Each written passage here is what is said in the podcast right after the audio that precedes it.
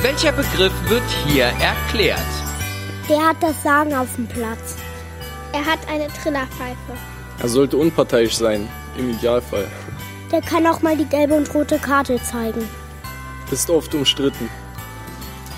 Der pfeift auch das Spiel an. Und pfeift das Spiel ab. Er hat zwei Assistenten. Laut Regelwerk ist er Luft. Er pfeift, er sagt, wann, ob das Tor gilt, ja oder nein. Kann auch mal eine Fehlentscheidung treffen. Die Assistenten haben immer eine Fahne. Der hat meistens schwarze Anziehsachen an. Seine Assistenten haben meistens gelbe Sachen an. Der läuft auch immer auf dem Platz. Er muss ziemlich viel laufen. Der muss immer auf Ballhöhe sein. Er hat keinen leichten Job. Was könnte das sein? Mir ist es egal, mir ist es wurscht, im Bayerisch zu sagen, ob es eine Frau oder ein Mann ist. Ich möchte, dass die Besten nach oben kommen und das müssen wir eben testen. Ich habe immer gerne über die Schiedsrichter gemeckert und vertrete so die Auffassung, wenn man von Dingen keine Ahnung hat, aber sich gerne dazu äußern möchte, dann sollte man sich erstmal mit den Dingen vertraut machen. Colinas Erben. Der Schiedsrichter-Podcast. Einen wunderschönen guten Tag. Hier sind alte Freunde, hier sind Colinas Erben. Schönen guten Tag. Mein Name ist Klaas Rehse und ich begrüße ganz herzlich den Herren, den selbst ein Leibchen nicht entstellen kann. Hallo Alex Feuerhardt. Selbst ein Sack würde mich nicht entstellen. Hoffe ich doch zumindest, oder? Guten Tag. Guten Tag. Ja, warum sage ich das? Äh, ich habe dich das allererste Mal als Schiedsrichter erlebt. Beim sogenannten TK Schland. Mhm. Ein Twitter-Treffen in Köln, wo es auch ein Kleinfeld-Fußballturnier gab. Und du warst Schiedsrichter. Und trugst auf einmal ein Leibchen. Und du bist es schuld. ja. Du hast mich dazu angestiftet. Ja, es war so, dass du schlecht vorbereitet warst auf die Partie. Wir waren halt ganz in schwarz gekleidet mit dem Team Felgenralle und du als Schiedsrichter auch und es war kaum möglich, ordentlich Fußball zu spielen. Ich habe mich mit euch solidarisiert. Du wolltest das ja nicht wahrhaben. Nee. Also, meine Damen und Herren, es ist so gewesen. Ich trug ein schwarzes Trikot und eure, wie, wie habt ihr nochmal geheißen? Äh, Riesenball Sport Felgenralle. Riesenball Sport Felgenralle. Das lassen wir einfach mal so stehen. Trug auch komplett schwarz. Ich hatte noch ein andersfarbiges Trikot dabei. Das befand sich allerdings in meiner Sporttasche. Schlecht vorbereitet. Und eben jene befand sich in einer recht weit entfernten Umkleidekabine, denn wir waren auf der Ostkampfbahn des Müngersdorfer bzw. Rheinenergiestadions. Schöner Kunstrasenplatz, auch schöne Kabinen. Und was ich vergessen hatte, was ich nicht mitgenommen hatte, war das Trikot auf dem Platz oder die Sporttasche, um es einfach mal zu wechseln. Für den Fall, dass ich ein Spiel zu pfeifen habe, in dem die Mannschaft dieselben Trikots hat. Und man sagt ja, normalerweise, dann hat die Mannschaft zu wechseln und nicht der Schiedsrichter. Denn ein Schiedsrichter im Leibchen sieht doof aus. Und Stimmt. die Farbe schwarz, lieber Klaas, ist, wie du weißt, dem Schiedsrichter vorbehalten. Wieso habt ihr eigentlich keine Ersatztrikots dabei gehabt? Wer war hier schlecht vorbereitet? Na, ja. du hast es halt einfach nicht gesagt. Das muss man halt sagen. Wir hätten uns ja rapzapp umgezogen. Ich hatte noch einen Satz 96 Trikots natürlich, habe ich immer im. Selbstverständlich. Ähm, und ja, ich schätze mal, also das Foto ging ja dann auch rum von dir. Gab's Häme und Spott? Es Neid und Missgunst? Häme und Sport unter den Schiedsrichterkollegen, natürlich. Also man muss jetzt noch dazu ergänzend sagen, das Spiel lief ein paar Minuten. Dann hast du gesagt, kannst du dir ein Leibchen anziehen? Ich spiele dich hier die ganze Zeit an. Ich kann dich nicht unterscheiden von meinen Mitspielern.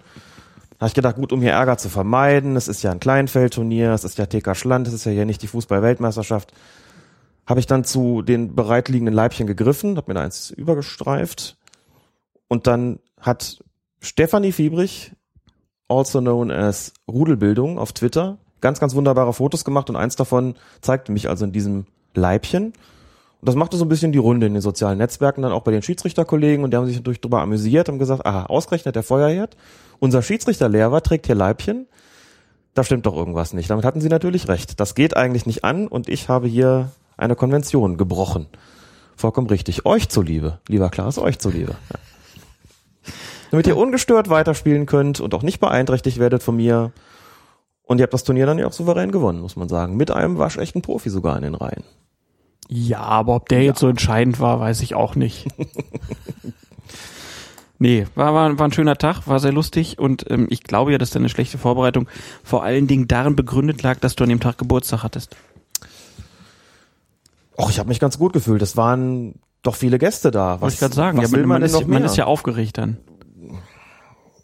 Ach, das in meinem Alter ist man nicht mehr aufgeregt, wenn man Geburtstag hat. Dann freut man sich, dass einfach so eine große Geburtstagsgesellschaft da ist, dass man mit denen ein bisschen Fußball spielen kann. Möchte nur dazu sagen, dass es ja nun auch noch zwei andere Schiedsrichter gab. Ich habe ja nicht alleine gepfiffen. Ne? Mhm. Es gab dann noch die Kollegen Stefan Seitz. Der konnte es gar nicht. Der konnte es gar nicht? Ach, und zwar? Nur weil er dich verwarnt hat als Ja, einzigen? Völlig zu Recht. unberechtigte gelbe Karte. Taktische gelbe Karte war das. ja. Wollte halt auch mal was zeigen. Ja? Und Julian Ritter, der eine ist Da Sir Quickly auf Twitter und der andere, Julian, ist Bimbeshausen, auch wohl bekannt. Beide aktive beziehungsweise ehemals aktive Schiedsrichter haben das also zu dritter gewuppt. Ich glaube, es hat auch keine größeren Probleme gegeben. Ich hatte abends noch eine Unterhaltung mit dem einen oder anderen Teilnehmer, dem einen oder anderen Spieler, sagte, du warst ein bisschen kleinlich. Und ich glaube, ich war auch ein bisschen kleinlich, denn ich habe das Turnier so ein bisschen mitorganisiert und habe gedacht, ich lasse am Anfang mal eher weniger Körperkontakt zu. Man weiß ja nie, wie so ein Turnier verläuft. Hinterher haben alle gesagt, na ja, hat doch Spaß gemacht, war doch auch nicht so ernst. Aber das weiß man vorher nicht. Das weiß man vorher nicht und plötzlich entwickelt jemand ungeahnten Ehrgeiz und dann steht man da und die Knochen splittern und da wird gesagt, hättet ihr mal bei Zeiten durchgegriffen, wäre das alles nicht passiert. Also habe ich den einen oder anderen Freistoß gegeben, den ich vielleicht sonst nicht unbedingt gepfiffen hätte und fand das also im Sinne der Regeln, im Sinne des Turniers, im Sinne des äh, der Gemeinsamkeit, die man ja hat bei so einem Turnier, fand ich das sehr angemessen. Aber abends habe ich mir dann dafür Kritik anhören müssen, aber das ist man ja schon gewohnt als Schiedsrichter. Captain Ermessensspielraum hat wieder zugeschlagen. So ist es. Naja, was ich am Tag vergessen hatte, war dein Geburtstagsgeschenk. Mensch, Das kriegst du jetzt. das ist jetzt wirklich eine Überraschung. Siehst du Großartig. Das ist jetzt auch nicht inszeniert? nee. Toll. Also ein kleines Päckchen für Mensch, Alex. Ich so- kann mich, ich kann mich an der Stelle auch noch mal kurz bedanken. Ich habe von einem Hörer, dessen, ich habe extra den Zettel aufgehoben, aber ich habe das jetzt gerade vergessen mitzunehmen, habe ich eine DVD bekommen. Jawohl. Großartig. Thomas Brussig, Schiedsrichter fertig, eine Litanei. Hast du schon? Aus dem Residenzverlag. Nein, habe ich nicht. Ganz hervorragend. also jetzt nicht so tun, als ob ich mich freue. Ich freue mich wirklich. Vielen, vielen Dank. Großartig. Ich freue mich schon sehr darauf. Jetzt klebt der Tesafilm an meinem Finger. Geht ja gar nicht. Hervorragend. Freue ich mich sehr drauf. Wieder ein schönes Schiedsrichterbuch. Diesmal sogar ein, ein ganz literarisches. Ich bin sehr gespannt. Vielen Dank. Ja, sehr gerne. Ähm, wie gesagt, also ich habe auch eine, ich habe eine DVD bekommen von einem Hörer wieder. Wir haben ja so Amazon Wishlists bei uns eingerichtet ähm, und da kam dann jetzt nach Ende der letzten Saison ein eine DVD. War richtig toll. Hab mich sehr gefreut, kam auch sehr überraschend.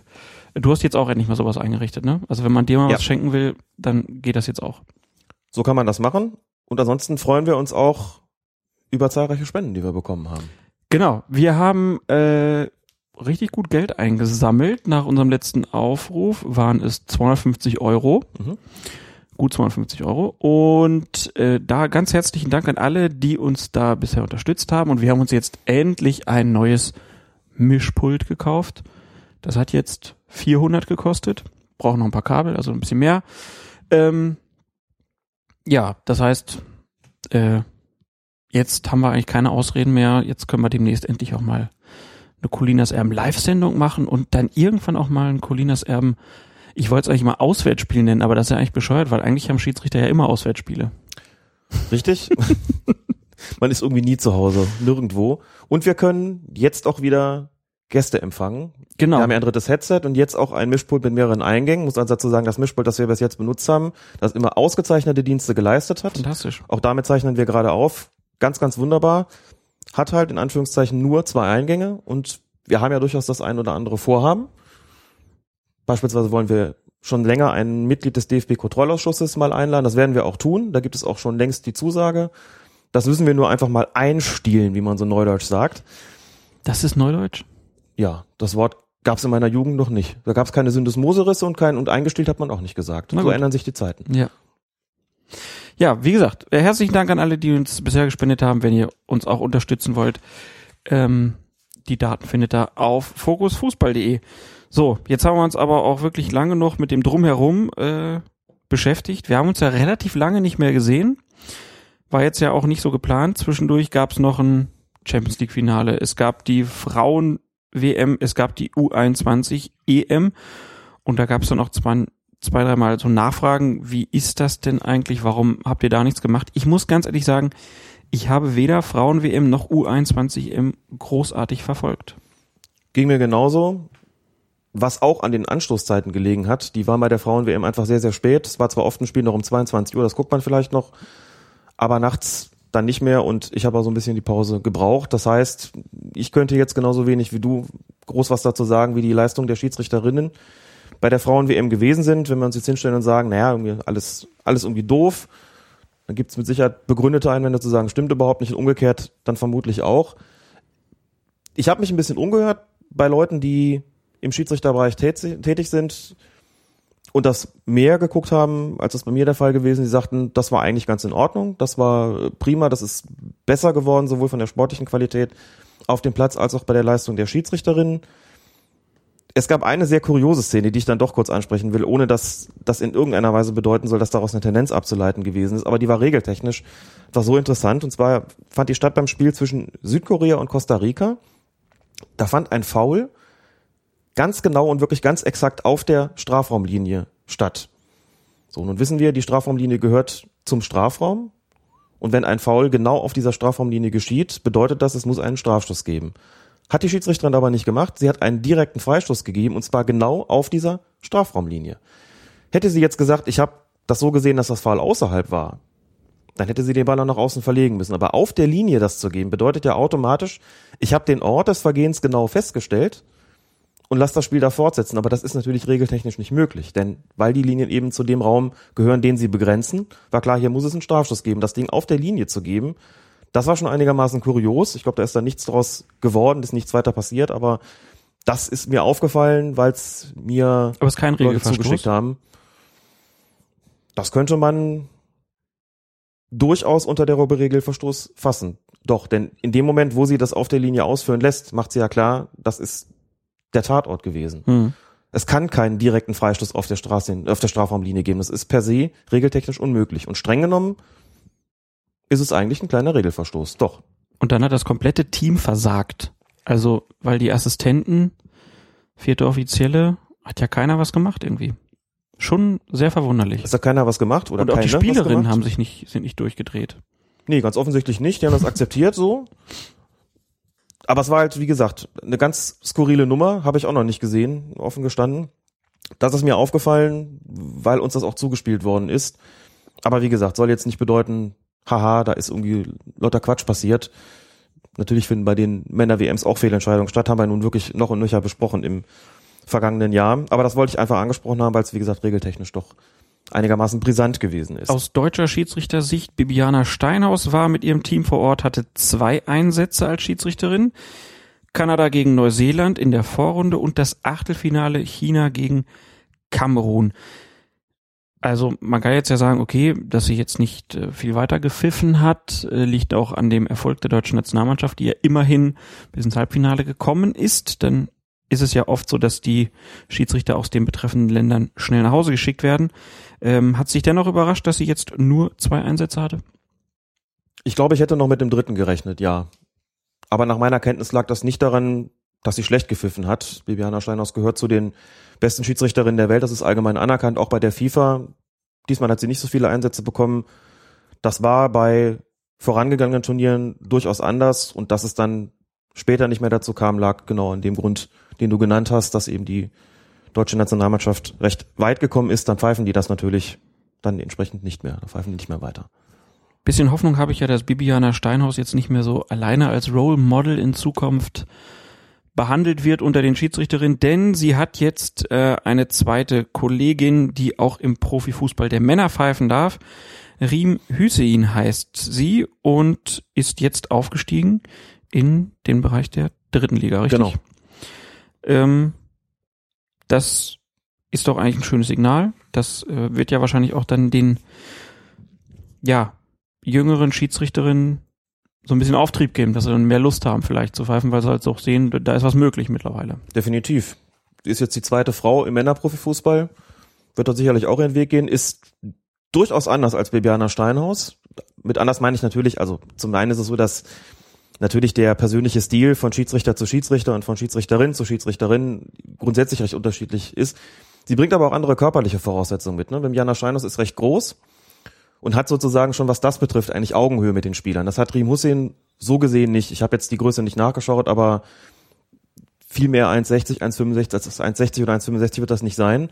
Das heißt, sie muss sozusagen aufschauen und dann entwickelt man als Schiedsrichter und Schiedsrichterin andere Mechanismen. Sie ist recht impulsiv auf dem Platz, hat eine sehr energische Zeichensprache. Bibiana Steinhaus ist eher so die etwas ruhigere, auch von der ganzen Körpersprache, von der Gestik her. Riem Hussein tritt da wesentlich energischer auf, muss das möglicherweise eben gerade im Männerfußball auch, eben weil sie die etwas geringere Körpergröße hat. Hab so ein bisschen was gesehen von ihrem ersten Drittligaspiel, da konnte man das schon ganz gut beobachten. Aber Akzeptanzprobleme schienen sie mir dann nicht zu haben. Und die Entscheidungen, die aus Sicht der Spieler strittig waren und über die man tatsächlich auch diskutieren konnte, sind in einem Rahmen gewesen, wo man sagt, gut, das hat man halt nun mal in, in den Spielen. Völlig unabhängig davon, wer da pfeift. Und so selbstbewusst wie sie ist, bin ich mir ziemlich sicher, dass sie da ihren Weg machen wird. Ich habe sie mal mitbekommen, als ich Chaperon war, also quasi Dopingarzt-TV beim Frauenpokalfinale im Jahr 2014, meine ich. Da war sie vierte Offizielle und da konnte man schon so ein bisschen mitbekommen, wie sie wirkt und sei es eben in Anführungszeichen nur als vierte Offizielle. Das ist schon mit sehr viel Nachdruck, mit sehr viel Temperament, auch macht sehr viel mit Mimik, muss man sagen. Mhm. Die ist also sehr, sehr eindrücklich. Also sie unterstreicht ihre Entscheidung auch noch durch ein entsprechendes Minenspiel, das wo dann auch klar ist, hier besteht kein Zweifel an dem, was ich da gerade entschieden habe. Insofern bin ich wirklich gespannt, wie sie sich da macht hat schon recht lange in der Regionalliga der Männer gepfiffen, Frauenbundesliga ohnehin, ist quasi bei den deutschen Schiedsrichterinnen die Nummer zwei und das findet eben auch hier seinen Ausdruck. Ja, herzlichen Glückwunsch zum Aufstieg und das kann man ja auch direkt sagen zu Benjamin Brandt. Der ist nämlich jetzt Bundesliga-Schiedsrichter, einer von 22 Herren, die die Spiele in der ersten Liga leiten dürfen. Benjamin Brandt erst 26 Jahre alt, hat vorher drei Jahre zweite Liga gepfiffen ähm, ein Shootingstar, würde ich sagen. Ein Shootingstar, der schon mal im Mittelpunkt gestanden hat als Schiedsrichterassistent am Ende der Spielzeit 12-13 war es, glaube ich, beim Spiel zwischen Borussia Dortmund und 1899 Hoffenheim, wo es eine sehr, sehr enge Abseitsentscheidung zu treffen gab. Da hat Lewandowski damals noch für Dortmund getroffen. Das hätte damals Hoffenheims Abstieg besiegelt. Das Tor wurde aber zurückgenommen wegen eines aktiven Abseitseingriffs durch Lewandowski was nur möglich war durch eine sehr enge und sehr gute Kooperation zwischen dem Schiedsrichter damals, Dr. Jochen Drees, und eben Benjamin Brandt. Er hat als Assistent die Entscheidung letztlich getroffen, hat gesagt, ich habe genau gesehen, da hat Lewandowski eingegriffen. Das Tor ist abzuerkennen für Borussia Dortmund. Dadurch blieb Hoffenheim drin und Düsseldorf stieg ab, wenn ich das jetzt alles nicht völlig falsch im Kopf habe. Ja. Und damals haben schon viele gesagt, oh, ein mutiger junger Mann, der da draußen steht, offensichtlich gut qualifiziert und genau dieser Benjamin Brandt ist jetzt aufgestiegen. Natürlich nicht wegen der Entscheidung, aber er hat gezeigt, dass er da absolut in der Lage ist, sich in diesem Profifußball durchzusetzen, mutige und konsequente Entscheidungen zu treffen. Insofern muss man da nicht überrascht sein. Soweit ich weiß, hat er auch schon in den Vorjahren sehr gut gestanden. Von der Bewertung her oben mit drin. Und wenn man so eine Leistung dann bestätigt, wie man so sagt, steigen natürlich auch die Chancen, dass man aufsteigt. Es gibt in der aktuellen Schiedsrichterzeitung, die ihr ja auf den Seiten des DFB als PDF runterladen könnt, gibt es ein kleines Porträt von ihm und da habe ich gelesen, der ist schon mit 17 Jahren Lehrwart gewesen, hat das vier Jahre gemacht. Lehrwart habe ich eigentlich immer gedacht, so, das sind so die 40, 50, 60-Jährigen, die eher am Ende ihrer Schiedsrichterlaufbahn sind und dann denken, na, jetzt gebe ich meine Erfahrung mal an die Jungen weiter. Ist doch ungewöhnlich, dass einer so früh das schon macht, oder? Mit 17 Jahren ist es mit Sicherheit ungewöhnlich, ist schon recht früh. In der Tat bin ich auch noch mit einer Lehrwartegeneration groß geworden, die deutlich älter gewesen ist, nämlich in dem Bereich, den du gerade genannt hast. Eher 50 und 60 als 40. Das hat sich so ein bisschen geändert in den vergangenen Jahren. Auch das Funktionärs, die Funktionärskaste sozusagen im Fußball ist insgesamt jünger geworden. Als ich angefangen habe mit meiner Tätigkeit als Lehrer, das war 1998, da war ich dementsprechend 29.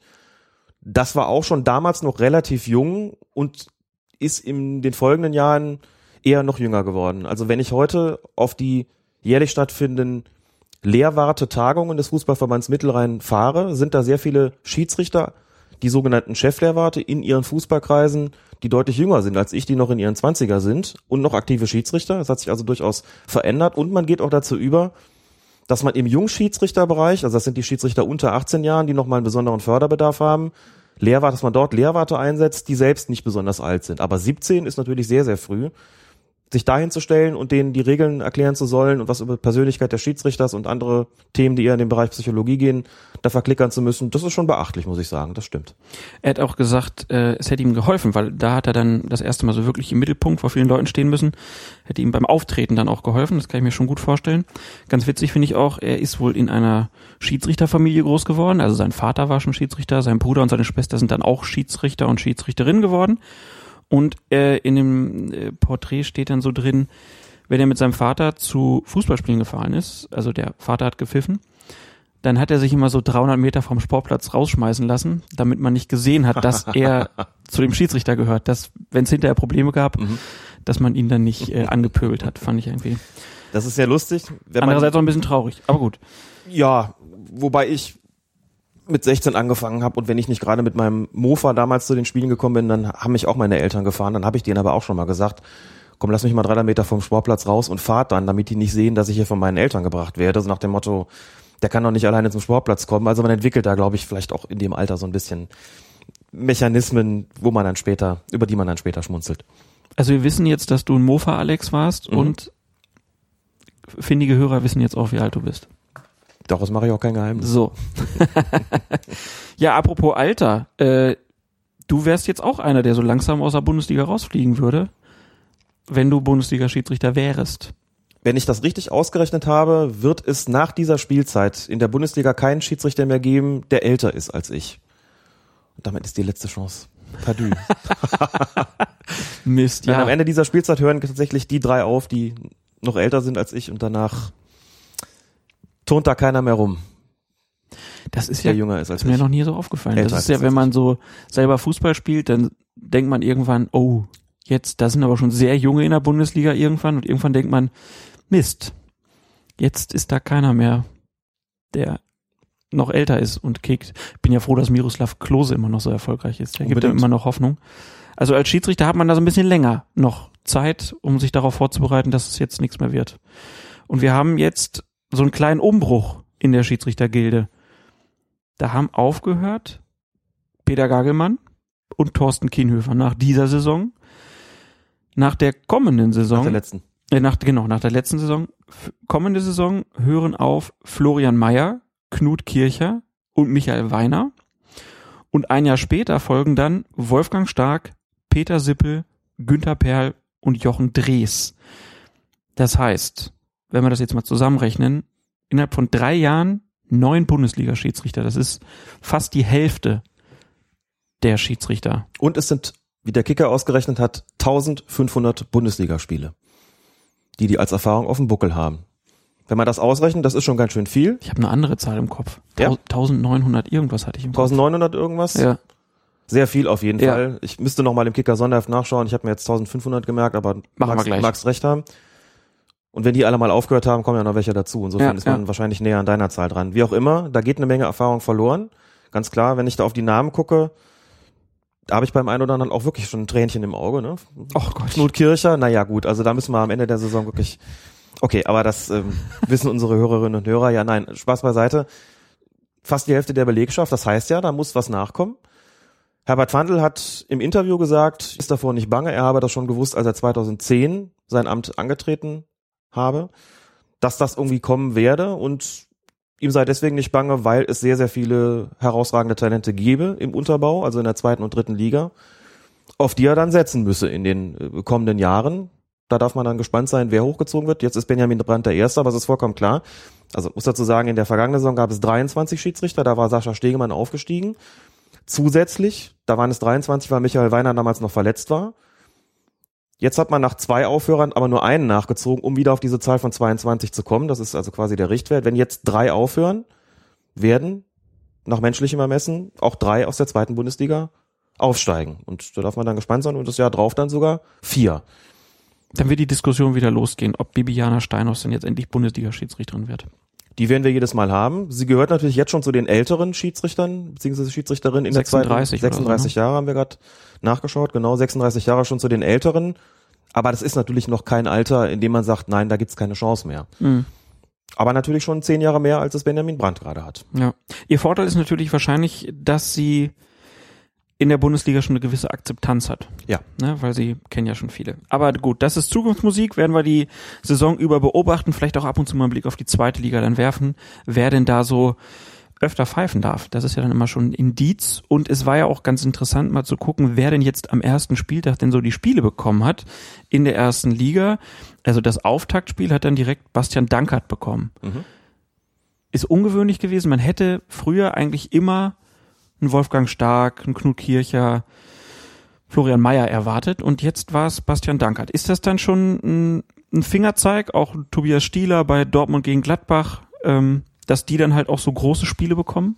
Absolut. Das ist auf jeden Fall ein Zeichen, denn der erste Spieltag hat immer, immer in gewisser Weise richtungweisend. Ja, weil, weil das ja auch immer für die Schiedsrichter wichtig ist. Ich erinnere mich, wir hatten auch eine Saison irgendwie, äh, da, da ging es so richtig schlecht los für die Schiedsrichter. Ja. Viele diskutable Entscheidungen, die waren direkt im Mittelpunkt und das will man ja von DFB wegen auch vermeiden. Deswegen schickt man eigentlich so die allerbesten so wahrscheinlich erstmal direkt los. Aber ist ja auch ein Zeichen von Vertrauen. Das ist ein Zeichen von Vertrauen. Es wäre auch schlecht, wenn es umgekehrt wäre, muss man sagen. Denn dieses Personal, das gerade existiert, wird es dann in den kommenden Jahren noch richten müssen. Das heißt, die Stielerts und Dankerts und wie sie alle heißen, also die, ohne dass das jetzt in irgendeiner Form abwertend gemeint ist, zweite Garde bislang, die also hinter den Schiedsrichtern so ein bisschen noch zurückstanden und die noch nicht so lange dabei sind. Da ist man ja nicht sofort auch in vorderster Reihe mit dabei. Diese sogenannte zweite Garde muss es jetzt richten, muss zeigen, dass sie eben in der Lage ist, zur ersten Garde zu werden. Marco Fritz hat das Supercup-Finale gepfiffen, selbst wenn wir darüber streiten können, welche sportliche Bedeutung oder Relevanz dieses Spiel hat, muss man auch da sagen, das ist auch ein Schiedsrichter. In der vergangenen Saison erinnere ich mich zum Beispiel an daran, dass er Schalke gegen Bayern gepfiffen hat. Auch das ist einer, auf den offensichtlich gesetzt wird. Und gerade im Eröffnungsspiel, wo man sagt, was da passiert, ist schon so ein bisschen, ne, da wird so ein bisschen die Stimmung getestet. So, und man hat ja vorher eine Besprechung der DFB-Schiedsrichter, die haben ein Trainingslager, da gibt es dann bestimmte Punkte, auf die besonders geachtet wird. Man hat den ersten Spieltag und da gucken alle hin und fragen sich, wird das denn auch so umgesetzt, was sie da besprochen haben? Da sagt man, dann schickt man immer gerne die, die alten Hasen raus, die richten das dann schon und verkaufen das mit ihrer Akzeptanz und ihrem großen Respekt, den sie sich da verdient haben im Laufe der ganzen Jahre, in der sie, in denen sie in der Bundesliga gepfiffen haben.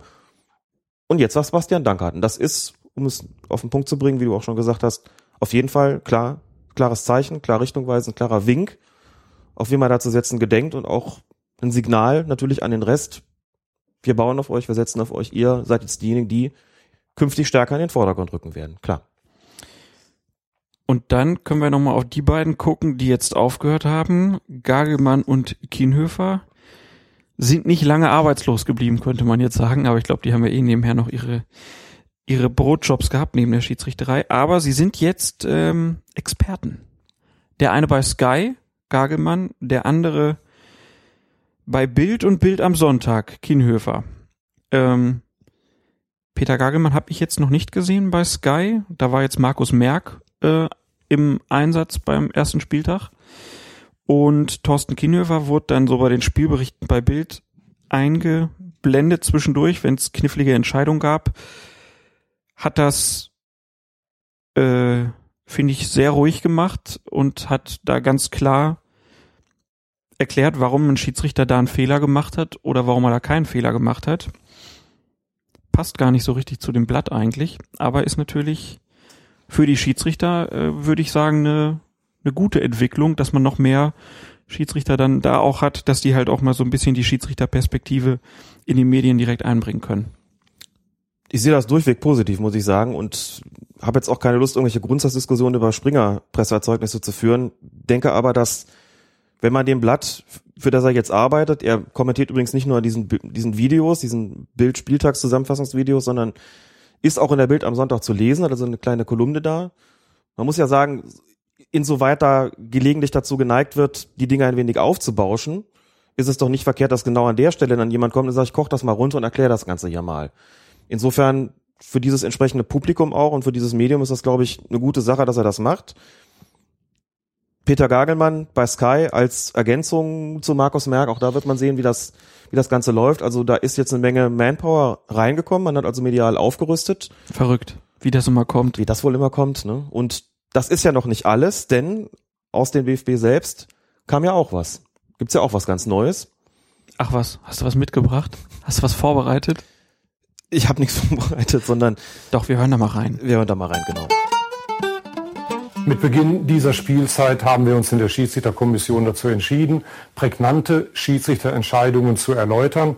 Dies werden wir unregelmäßig tun, bei Bedarf tun. Und zwar werden wir dies tun, um Transparenz zu schaffen, was die Einzelentscheidungen angeht, aber auch um gegebenenfalls regeltechnisch schwierige Sachverhalte der breiten Öffentlichkeit zu erläutern. Helmut Krug. Mit einem eigenen Videoformat beim DFB. Mhm. Wie fandst du die erste Folge? Ich fand die erste Folge gut. Er sagt, er macht es in unregelmäßigen Abständen. Wollen wir mal gucken, wie unregelmäßig das Ganze sein wird. Er zeigt dann mehrere Szenen, kommentiert die und sagt dann zum Schluss offensichtlich den Vorwurf antizipierend, dass es nur, dass da nur Entscheidungen gezeigt würden, bei denen die Schiedsrichter gut ausgesehen haben oder richtig gelegen. Er sagt da ja keine Sorge. Wir werden ja auch Szenen zeigen, denen das nicht der Fall ist. Ich glaube ihm das auch, denn ich bin natürlich regelmäßiger Leser der Schiedsrichterzeitung des DFB. Dort gibt es in jeder Ausgabe Besprechungen von Spielszenen der, oder Schiedsrichterentscheidungen der abgelaufenen Bundesligaspieltage, zweite Liga, DFB-Pokal, Champions League etc. Und dort wird kritisch kommentiert. Da geht's nicht nur darum, hat er alles hat der Schiedsrichter super gemacht, sondern da werden genug Entscheidungen auch thematisiert, wo es dann auch klar heißt, hier hat der Schiedsrichter geirrt. Da wird nicht um den heißen Brei geredet. Und deshalb gehe ich davon aus, dass es auch in diesem unregelmäßig publizierten Videoblog nicht dazu kommen wird, dass so eine Schiedsrichterentscheidungen thematisiert werden, die korrekt gewesen sind. Ich finde, du hast das jetzt sehr nüchtern gesagt.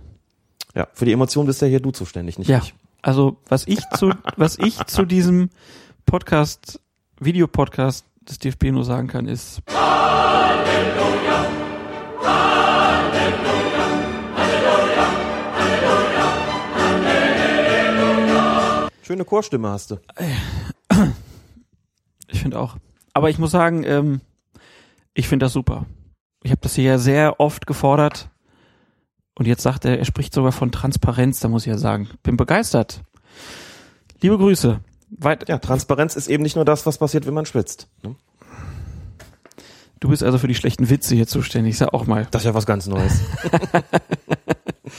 ja, werden wir auf jeden Fall äh, immer verlinken, sobald es eine neue Folge gibt, ist auf der Seite des DFB zu finden. Ähm, es gibt also da jetzt auch unterschiedliche Experten, die mit ihren Analysen der Spieltage ähm, auch mal vielleicht was sagen können, wo sie anderer Meinung sind als Colinas Erben. Ist ja auch mal, gab ja einen Vorwurf uns gegenüber, dass es keine anderen gibt, die das machen. Fand ich auch ganz interessant. Den muss man sich ja nicht anziehen. Aber jetzt laufen, laufen wir natürlich Gefahr, überflüssig gemacht zu werden. Wir schaffen uns selbst ab, Klaas. So weit sind wir schon. Das ist doch, das ist doch das, was wir wollen. Alle sollen die Regeln kennen und ähm, nach dem Spieltag soll genau klar sein, was passiert ist. Ich habe mir schon überlegt, ich habe immer früher für das Absterben des Staates gekämpft, politisch. Jetzt kämpfe ich an einer anderen Front dafür, dass wir uns selbst überflüssig machen. Irgendwie, na gut, aber das scheint so mein, mein Schicksal zu sein. Vielleicht brauchen wir irgendwann noch keine Schiedsrichter mehr. Wenn dann alle den Videobeweis wollen, egal, lass uns weitermachen. noch gibt es die ja, ne? noch leben wir in der Gegenwart. Genau, wir haben nämlich jetzt noch was vor. Wir gucken auf die Bundesliga, auf die zweite Bundesliga, auf die dritte Liga, auf den DFB-Pokal, auf die Champions League-Qualifikation und wir haben jede Menge Hörerfragen. Also, Bagmas, Colinas Erben, Folge Nummer 70. Puh, fängt an mit der gelb-roten Karte. Gut, ich war nicht, habe nicht perfekt gestanden, aber ähm, für mich ist das vorher ein Foul an Bobadilla. Dann ist er natürlich im hohen Tempo und er prallt natürlich voll auf äh, Lustenberger ein, aber ob man da Absicht oder ob man da gelbe Karte geben muss, ist für mich fragwürdig. 45. Minute die gelb-rote Karte. Das war natürlich mitentscheidend, dass wir da nur noch zu 10 spielen überhaupt. Diese gelb-rote Karte sehe ich natürlich schon sehr kritisch. Wenn ich in der zweiten Minute schon gelb gebe für so eine Aktion als, als Schiedsrichter, dann setze ich mich automatisch auch unter Druck und das ist für mich dann einfach auch schlechte Spielleitung. Genauso war es ja bei Darida, glaube ich, in der 16. oder 18. Minute. Er hat viel zu früh gelb gegeben bei Bobadilla. Insbesondere bei der Aktion darf ich in der zweiten Minute nicht gelb geben. In der 45. Minute ist es so, dass er gefault wird, weiterläuft oder im Straucheln kommt, sich schützen will, weil äh, Lustenberger daherkommt. Und natürlich schaut es bei Bobadilla immer so aus, dass er mit vollem Körpereinsatz arbeitet, aber es kann nicht sein, dass ich dann generell alles gegen ihn pfeife. So, und dann bringen wir ein bisschen Zug hier in die Sache. Fangen an mit dem ersten Aufreger. Ihr habt es gerade gehört. Der Trainer Markus Weinziel und der Spieler Esswein, die waren jetzt überhaupt nicht glücklich mit dem Schiedsrichter. Wir gucken mal, was passiert ist. FC Augsburg gegen Hertha BSC. Nachspielzeit der ersten Hälfte und der bereits verwarnte Augsburger, Augsburger Raul Bobadilla legt sich an der Seitenlinie den Ball zu weit vor, wird dann auch noch gefault vom Berliner Spieler und springt dann dem heraneilenden Hertha-Kapitän Fabian Lustenberger in die Parade. Schiedsrichter Tobias Welz zückt gelb-rot und löst damit dann vehemente Proteste der Augsburger aus. Aus meiner Sicht gibt es da überhaupt keine zwei Meinungen Nee. über diese gelb-rote Karte. Danke. Denn wer da in den Zweikampf einfach das Bein mal so auf Bauchhöhe hochreißt, der riskiert eine Verletzung. Gelbe Karte, ganz klar. Ja, das ist eine ganz skurrile Bewegung gewesen, die er da gemacht hat und auch definitiv keine, die in irgendeiner Form noch was mit dem Ball zu tun hatte. Und sie war unnötig, weil er hat einen Freistoß für sich gepfiffen bekommen. Das ist regeltechnisch das Interessante. Da kamen auch ein paar Fragen über Twitter, die wir bekommen haben. Warum ging es denn anschließend mit einem Freistoß, einem direkten Freistoß in dem Fall, für die Augsburger weiter, wenn doch Bobadilla das Foul gemacht hat? Aber es war, genau wie du gesagt hast, vorher gab es ein Foul eines Hertaners. Dann hat der Schiedsrichter noch einen Moment laufen lassen, auch um den Vorteil abzuwarten, vielleicht auch, weil er nicht so schnell pfeifen konnte. Und dann erst kam das Foul von Bobadilla. Und dementsprechend ist ganz klar, wenn es vorher einen Foul eines Hertaners gab, wird das natürlich dann spieltechnisch, das heißt in Bezug auf die Spielfortsetzung, also mit dem Freistoß geahndet. Was aber nicht bedeutet, dass Bobadilla davonkommt. Insofern hat er jetzt vollkommen zu Recht gelb-rot bekommen und du hast das ja auch schon kommentiert auf Twitter. Die erste Verwarnung, die er bekommen hatte, war, weil er, obwohl im Ballbesitz, einem Spieler ins Gesicht, einem Gegenspieler ins Gesicht gefasst hat. Ne? Lustig, in beiden Situationen ist er eigentlich im Ballbesitz gewesen und in beiden Situationen kommt anschließend eine Personalstrafe raus, eine zwei Verwarnungen und in beiden Fällen vollkommen zu Recht. Ich finde auch, da gibt es eigentlich keine zwei Meinungen dazu. Das ist eine sonnenklare Sache. Das Erstmal ganz interessant immer bei, bei gelb-roten Karten, gerade wenn früh sehr schnell gelb-rote Karten kommen, dann wird auf einmal auf die erste gelbe Karte nochmal geguckt. Und dann wird gesagt, naja, also die zweite kann man nicht, aber die erste, lustiges Phänomen eigentlich. Und bei der ersten muss man sagen, Fandel hat vor der Saison in allen Medien gesagt, die Schiedsrichter sind angewiesen zu gucken, wenn es Laufduelle gibt und der, der vorne läuft, haut dem hinter sich äh, ins Gesicht, dann soll schneller Verwarnung geben. Das war bekannt. Also Raul Bobadilla kann sich nicht beklagen und damit die Augsburger Proteste aus meiner Sicht bisschen überflüssig. Und man muss vielleicht gerade zu dem, was du gerade nochmal vermerkt hast, dieser Verweis auf die angeblich unberechtigte erste Verwarnung, also so als, als Grundsatz, so als generelle Ausrede. Das gehört auch so zu diesen, zu diesen Mythen, dass man sagt, naja gut, die zweite kann man geben, aber die erste, der Spieler ist verwarnt. Ob das berechtigt war oder nicht, spielt überhaupt keine Rolle. Der kann sich da sein Leben lang drüber aufregen, dass er da eine zu harte gelbe Karte gesehen hat. Für den ist das ein Zeichen, du bist verwarnt, die steht. Und das ist für ihn ja auch von der Spielphilosophie oder der Philosophie der Fußballregeln und auch rein regeltechnisch ist das ja nun, das heißt ja nicht ohne Grundverwarnung. Das heißt, Junge, pass auf, noch so ein Ding und du bist weg. Ob das berechtigt ist oder nicht, darf dann für die Spieler, die sind Profis immerhin, keine Rolle spielen. Und selbst im Amateurbereich würde man sagen, pass auf, mehr an Vorwarnungen kann ich dir durch eine Verwarnung nicht zukommen lassen, also halt dich zurück oder trag die Konsequenzen. Ganz einfach. Und da müssen wir über die Frage der Berechtigung in so einem Moment, der- der ersten Verwarnung überhaupt nicht sprechen in so einem Moment. Deswegen auch das ein, ein Mythos, der sehr, sehr zählebig ist, muss man sagen. Die Augsburger waren dann auch nicht allzu lange in Unterzahl, denn in der 66. Minute war es dann der Berliner Roy Behrens, der mit Gelb-Rot vom Platz gegangen ist. Äh, der hat Markus Vollner von hinten abgeräumt. Ein Wort von dir zu der gelb-roten Karte? Richtig. Gut. Dann kommen wir zum Strafstoß für Hertha, kurz nach der Pause, der zum Tor des Tages geführt hat. Frage an dich, war das ein Foul von Ragnar Klavan an Salomon Kalou? Wie hast du die Szene gesehen? So wie Helmut Krug sie im Videoblog auch beschrieben hat, oben wird gehalten und wenn es noch letzte Zweifel gegeben haben sollte, dass das ein Foulspiel war, dann hat sie, wie Helmut Krug gesagt hat, der Spieler selbst zerstreut, indem er unten auch nochmal zugelangt hat. Oben gehalten, unten getreten, ein viel klareres Foul, das zu dem Strafstoß führt, kann es dann auch nicht geben. Insofern auch da alles richtig gemacht, Strafstoß verwandelt, 0 zu 1, das war das Endergebnis. Da muss man sagen, in den spielwichtigen, spielentscheidenden Situationen hat der Schiedsrichter absolut richtig gelegen und das, was ich ansonsten von dem Spiel gesehen habe, war durchaus auch dazu geeignet, ihm eine prima Leistung zu attestieren. Glückwunsch an Tobias Welz und wir kommen von Tobias Welz zu Tobias Stieler. Der hat nämlich, wie vorhin schon gesagt, das Spiel Borussia Dortmund gegen Borussia Mönchengladbach geleitet. Und da gab es in der 33. Minute ein Foulspiel des Hannoveraner, nein, des Gladbachers Lars Stindl an Dortmunds Julian Weigel kurz vor dem BVB-Strafraum. Also aus Sicht der Gladbacher in der gegnerischen Hälfte. Und äh, der Schiedsrichter hat weiterspielen lassen, weil der BVB im Ballbesitz bleibt und eine gute Kontermöglichkeit dann hat. Und aus diesem Konter resultiert dann schließlich das 3 zu 0. Und hier kann man ja natürlich als Schiedsrichter nur daneben stehen und äh, applaudieren, weil das vorbildlicher Vorteil ist. Aber ein bisschen gewundert habe ich mich ja schon, weil du hast mir beigebracht, mhm. einen Vorteil in der eigenen Hälfte, den gibt's eigentlich nicht. Die gibt es nur in Ausnahmefällen. Man sagt, es gibt auf dem Spielfeld Zonen, in denen ein Vorteil sich auf jeden Fall rechnet. Das ist natürlich umso mehr der Fall, je näher man sich dem gegnerischen Tor nähert. Das war jetzt eine blöde Wortwiederholung. Also je näher man dem gegnerischen Tor kommt. Und in der eigenen Hälfte sagt man, das sind eigentlich tote Zonen, da pfeift man das besser kaputt, da ist der Freistoß dann der bessere Vorteil. Auch um die Gefahr zu mindern, dass wenn man da weiterlaufen lässt, dass es der Nächste dann wieder versucht und dann ein Foulspiel begeht, das möglicherweise sogar schwerer ist als das erste. dann sagen alle Schiri, wenn du das erste Ding kaputt pfeifst, passiert das zweite gar nicht erst. Aber es gibt natürlich begründete Ausnahmefälle und das war einer davon. Wenn man wirklich sieht, wir haben hier eine Mannschaft, die stark im Konter ist. Und auch wenn Thomas Tuchel Borussia Dortmund jetzt ein bisschen mehr Ballbesitz Fußball verordnet, muss man sagen, sie waren ja in der Vergangenheit gerade im, in puncto Konter sehr, sehr stark. Man hat gesehen, und das hat Tobias, Tobias Stieler auch natürlich mitbekommen, dass sich hier offensichtlich eine sehr gute Angriffsmöglichkeit eröffnet. Die Dortmunder haben Zug zum Tor, da ist auch ziemlich viel Grün vor ihnen und offensichtlich, da schwärmen viele aus. Er hat in dem Moment gesehen, ich warte aber noch einen Moment mit dem Pfiff und gucke mal zu, ob sich eben nicht eine gute bis sehr gute Angriffsmöglichkeit ergibt, die deutlich mehr verspricht als ein direkter Freistoß für diese Mannschaft kurz vor ihrem eigenen Strafraum.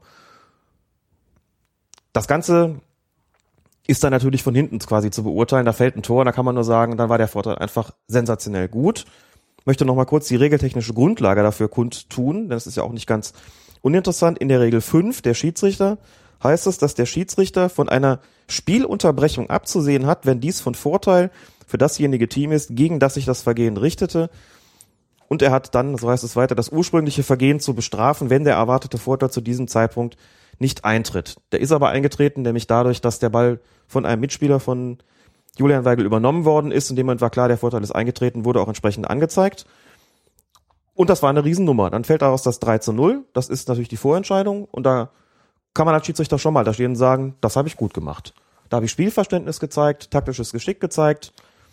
Und das in der Situation, in der ich als in der Bundesliga relativ neuer Schiedsrichter mit einem solchen Spiel betraut werde, an einem Samstagabend Borussenduell. Das ist so ein Spiel, hätte man gesagt, das hätte vielleicht Michael Weiner bekommen, Florian Mayer bekommen, Knut Kircher bekommen, jetzt bekommt es Tobias Stieler. Und er hat diese Ansetzung vollkommen rechtfertigt, denn auch abgesehen von dieser Szene hat das wirklich sehr gut gemacht. Ordentlich eingestielt. Ordentlich eingestielt. eins zu eins. ja, äh, auf jeden Fall sehr gut gemacht. Da hat Jürgen Klopp immer gefordert, dass man die Konter nicht abpfeift und jetzt ist er nicht mehr da und jetzt passiert es. Tja, Wups. Hat sich, Tja. hat sich auch einer unnötig gemacht. Nein. Oh, so kann man äh, nicht sagen. Kommen wir zum Auftaktspiel. Bayern gegen Hamburg. Da gab es gleich zu Beginn zwei gelbe Karten gegen Bayern-Spieler, Xabi Alonso und Jerome Boateng. Die haben taktische Fouls begangen und Bastian Dankert hat hier gezeigt, dass er einen guten Einstieg in die Verwarnung wählt und hier auch konsequent Zeichen setzt. Muss auch so sein. Klar ist es so, um es nochmal zu wiederholen, dass bei Spielen von Bayern München alle immer so ein bisschen genauer hingucken und dass immer so ein bisschen im Raum natürlich steht, ja, die Schiedsrichter begünstigen sie die Bayern vielleicht nicht doch so ein bisschen oder sind sie ein bisschen zu zurückhaltend, was persönliche Strafen betrifft. Das sind zwei klare Dinger gewesen, zwei glasklare taktische Fouls, wo es überhaupt keinen Spielraum gab für einen Schiedsrichter, aber die musst du halt zeigen. Da stand es noch 0 zu 0, klar, die Bayern waren überlegen und dann packst du hier in der ersten Halbzeit, in der ersten Hälfte, Xabi Alonso und Jerome Boateng, zwei Spieler, deren Spielweise so ist, dass man sagt, na ja, jetzt müssen sie sich zurückhalten, denn das sind zwei, die auch ein bisschen Risiko an den Tag legen, eventuell gelb-rot gefährdet sind und damit setzt man als Schiedsrichter Zeichen. Selbst wenn man sagt, klarer geht's doch nicht mehr, das musst du erstmal an der Stelle bringen, das musst du erstmal setzen und damit musst du dir Respekt verschaffen und, um auch das nochmal zu sagen, das tut einem Schiedsrichter einfach auch gut. Das ist bei jedem Schiri so, bis in die untersten Klassen. Wenn du so merkst, die ersten Entscheidungen, das, das passt so richtig, ne? Du hast klare Freistöße, du hast eine klare gelbe Karte und zeigst die auch. Also richtig merkst, jetzt ist hier mal wirklich ein Zeichen gesetzt worden, das geht mir hier gut von der Hand, dann fördert das auch das eigene Selbstbewusstsein natürlich, steigert die Akzeptanz und bringt dich noch besser ins Spiel. Um das einfach auch aus der Sicht des Unparteiischen zu schildern. Für den sind solche Entscheidungen wirklich Gold wert. Dass du nicht so ein, so ein Ding hast, wo du sagst, ah, da kann man gelb geben, muss man aber nicht und da wird drüber gestritten und dann hast du schon die erste Karte, da regt sich schon alles auf, da wird schon wild diskutiert und so unklare Sachen, sondern es ist wirklich praktisch und freut mich dann auch immer für die Kollegen, wenn die so klare Sachen haben, wo man sagen kann, zack, und das ist hier wirklich eine ganz eindeutige Sache. Und damit hast du es wirklich auch dann leichter im weiteren Spielverlauf. Sorgt einfach für mehr Akzeptanz und bringt dich dann im Spiel selbst auch nach vorne. Also dein Tipp an Schiedsrichter Xabi Alonso immer erstmal direkt verwarnen. Das habe ich damit nicht gesagt. Wenn er was macht, was es, ja, wo du nachher eine gelbe Karte geben musst, selbstverständlich, klar. Gut, dann kommen wir weiter im Spiel. Ist 1-0 ist gefallen durch äh, Medi Benatia und der ist dann im Zweikampf kurz danach mit Sven Schiplock an der Torauslinie der Bayern und das in direkter Nähe des Schiedsrichterassistenten. Benatia schirmt den Ball ab, auch dadurch, dass er beide Arme so ein bisschen ausbreitet und dabei trifft er dann Schiplock mit dem linken Unterarm im Gesicht. Der Ball geht dann danach ins Tor aus und der, Tor, der Assistent signalis signalisiert dem Schiedsrichter Abstoß. Kann man sich natürlich fragen, das ist doch ein Foul oder nicht? Ja, das war ein Foul. Und das sind ganz blöde Situationen da an der Torauslinie. Auch Situationen, die man als Schiedsrichter generell hasst. Da muss ich das so vorstellen. Also gemeint ist eine Situation, in der der Verteidiger eigentlich in Ballbesitz ist und jeder kennt das so dieses, ich will den Ball ins Ausgehen lassen und möchte nicht, dass der Stürmer dann auch drankommt, so, ähm, damit es den Abschluss gibt. So. Und das ist eine Situation, in der rücken sich dann Stürmer und Verteidiger immer näher auf die Pelle. Ist doch klar, ne? Der Verteidiger tut alles, dass der Ball ins Ausgeht, schirmt so ab und setzt auch seinen Körper da ein und möglicherweise bis an die Grenze. Und der Angreifer wird möglicherweise im letzten Moment versuchen, doch noch irgendwie an den Ball zu kommen. Das heißt, da ist immer eine akute Foulgefahr vom Verteidiger, dass er irgendwie vielleicht seine, seine Arme zu stark einsetzt, dass man vielleicht in den Bereich des Haltens kommt, wo man sagt, zunächst mal gar nicht schlagen, sondern einfach nur des Haltens, wo man eventuell pfeifen muss und als Angreifer, wo man sagt, der tritt vielleicht nochmal bei dem Versuch, den Ball doch noch zu erreichen. Da ist man mal ganz froh, wenn das Ganze so ausgeht, dass sich keiner darüber beschwert. So und blöde Situation, wo man ganz genau hingucken muss. Und das ist hier, was den Assistenten betrifft, leider so nicht in dem gewünschten Maße passiert, denn so wie Benatia da den Unterarm eingesetzt hat, muss man schon sagen, das ist auf jeden Fall ein Foul gewesen, denn so wie er ihn dann trifft, ein Chiplock im Gesicht ist das nicht so, man sagen kann, na gut, er hat ja einfach nur die Arme ausgebreitet und Chiplock ist dann irgendwie dagegen gelaufen oder so. Sondern das war schon eine aktive Bewegung. Chiplock stand hinter Benatia, insofern sage ich mal, dass der hat schon seine Arme schon als Werkzeug eingesetzt und weniger als Waffe, aber wenn er in dem Moment trifft, ist auf jeden Fall ein Freistoß fällig. Ob man da dann unbedingt auch gelb geben muss, wir hatten eben gesagt, Bobadilla fasst seinem Gegenspieler im Laufen ins Gesicht. Hier haben wir Benatia, der auch seinen Gegenspieler mit dem Arm im Gesicht trifft. Das eine hat sicherlich ein bisschen mehr wehgetan, nämlich das Ding von Benatia kann man vielleicht auch sogar schon über eine Verwarnung nachdenken. Aber wenn der im Ballbesitz ist, versucht ihn abzuschirmen und trifft ihn da so ein bisschen unglücklich, bin ich auch einverstanden, wenn man sagt, da verwarnt man dann nicht. Aber den Freistoß hätte es eigentlich schon geben sollen. Das, das schon.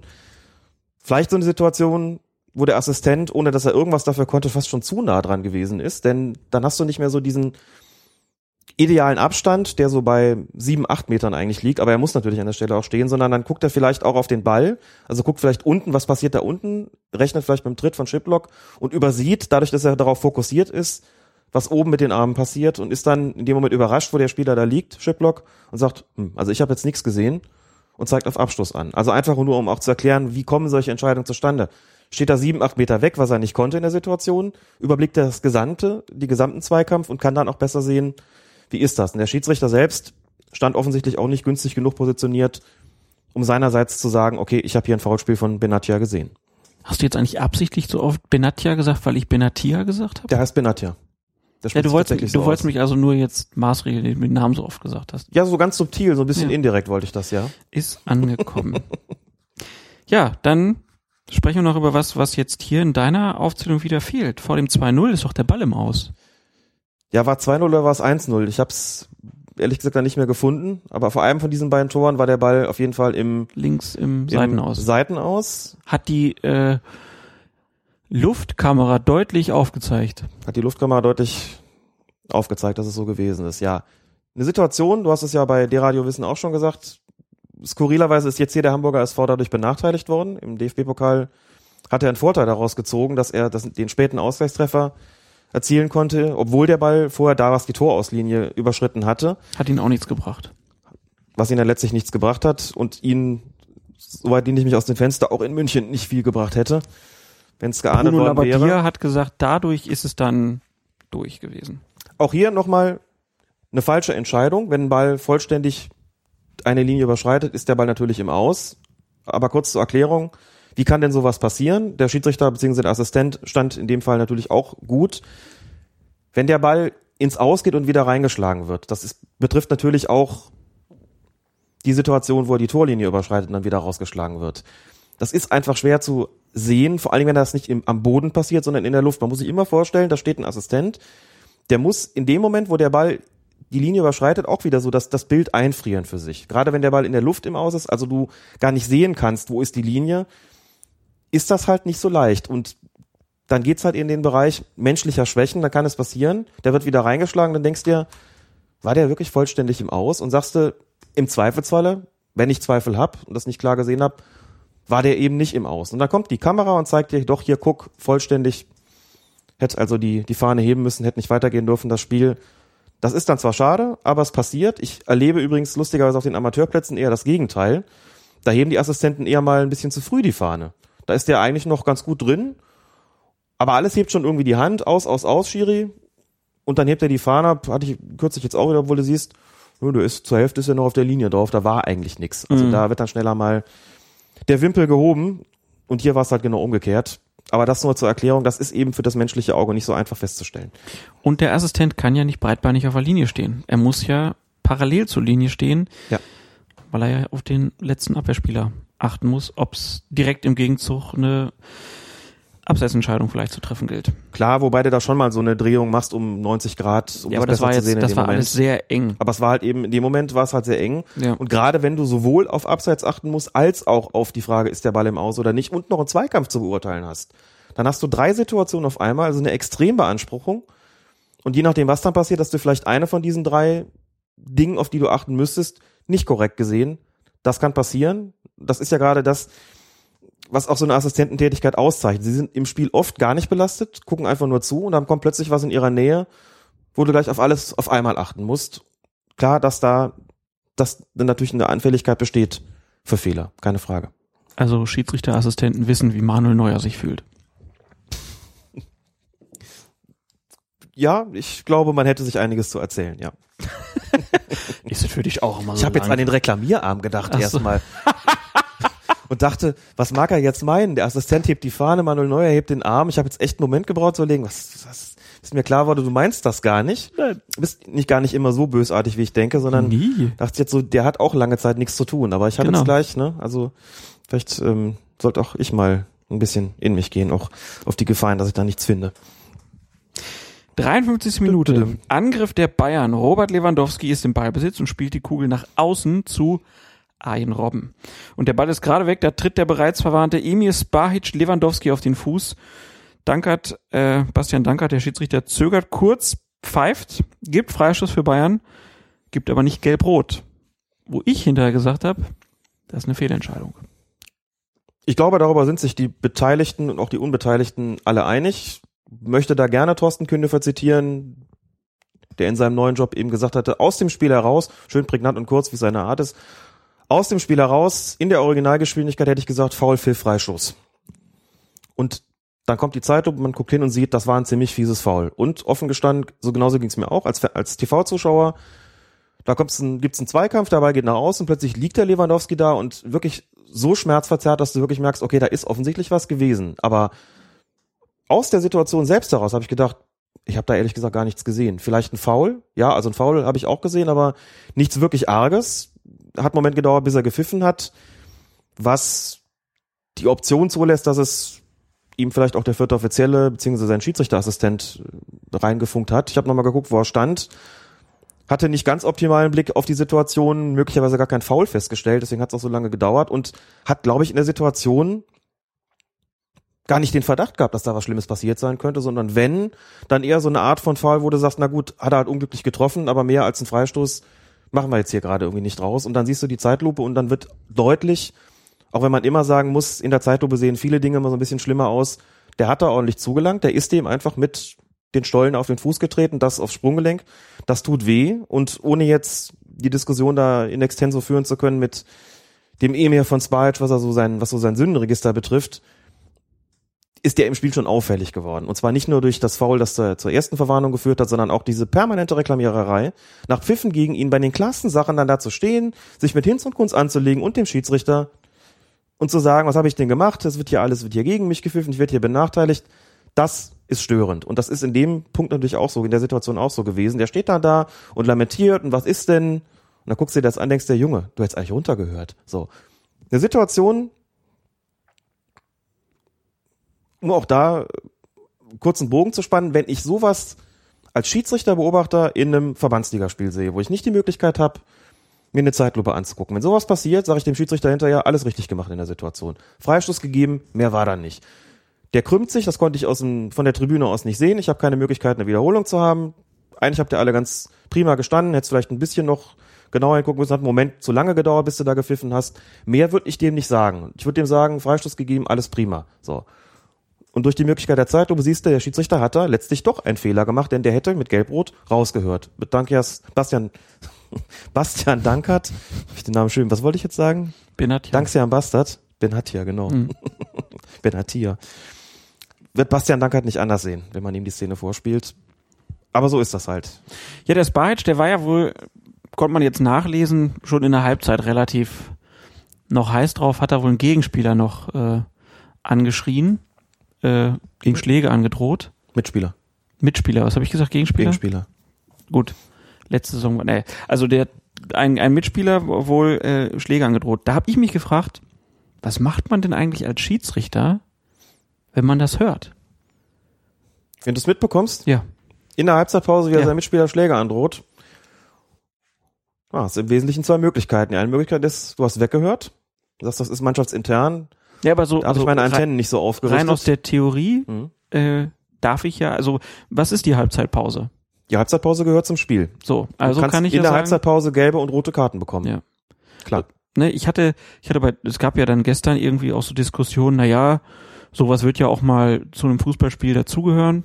Ich konnte nur sagen, aus meinen gut 20 Jahren Fußballerfahrung, mir ist das zum Glück noch nie passiert, Mhm. dass ein Mitspieler, ein Mitspieler mir Schläge angedroht hat. Äh, ich glaube dann, entweder müsste er dann aus der Mannschaft oder ich oder einer müsste sich entschuldigen oder so, aber das fände ich schon sehr, sehr komisch. Und dann meldete sich bei mir ein Schiedsrichterkollege von dir, der hat dann gesagt, er hätte sowas auch schon mal erlebt, dass er in der Kabine gesessen hätte und hätte dann gehört, wie die sich da angepöbelt hätten. Und er hätte es dann einfach so gemacht, dass er in der zweiten Halbzeit den Herrn, der da den anderen angeschrien hätte, hätte er zwei Pfiffe gegeben, sodass der sich sehr doll aufgeregt hat. Dann gab es noch einen Foul und ist der mit Gelb-Rot runter. Das ist mal ein taktisches Geschick vom Schiedsrichter, ne? Das Musst du dich in die internen Mannschaftsbelange gar nicht einmischen.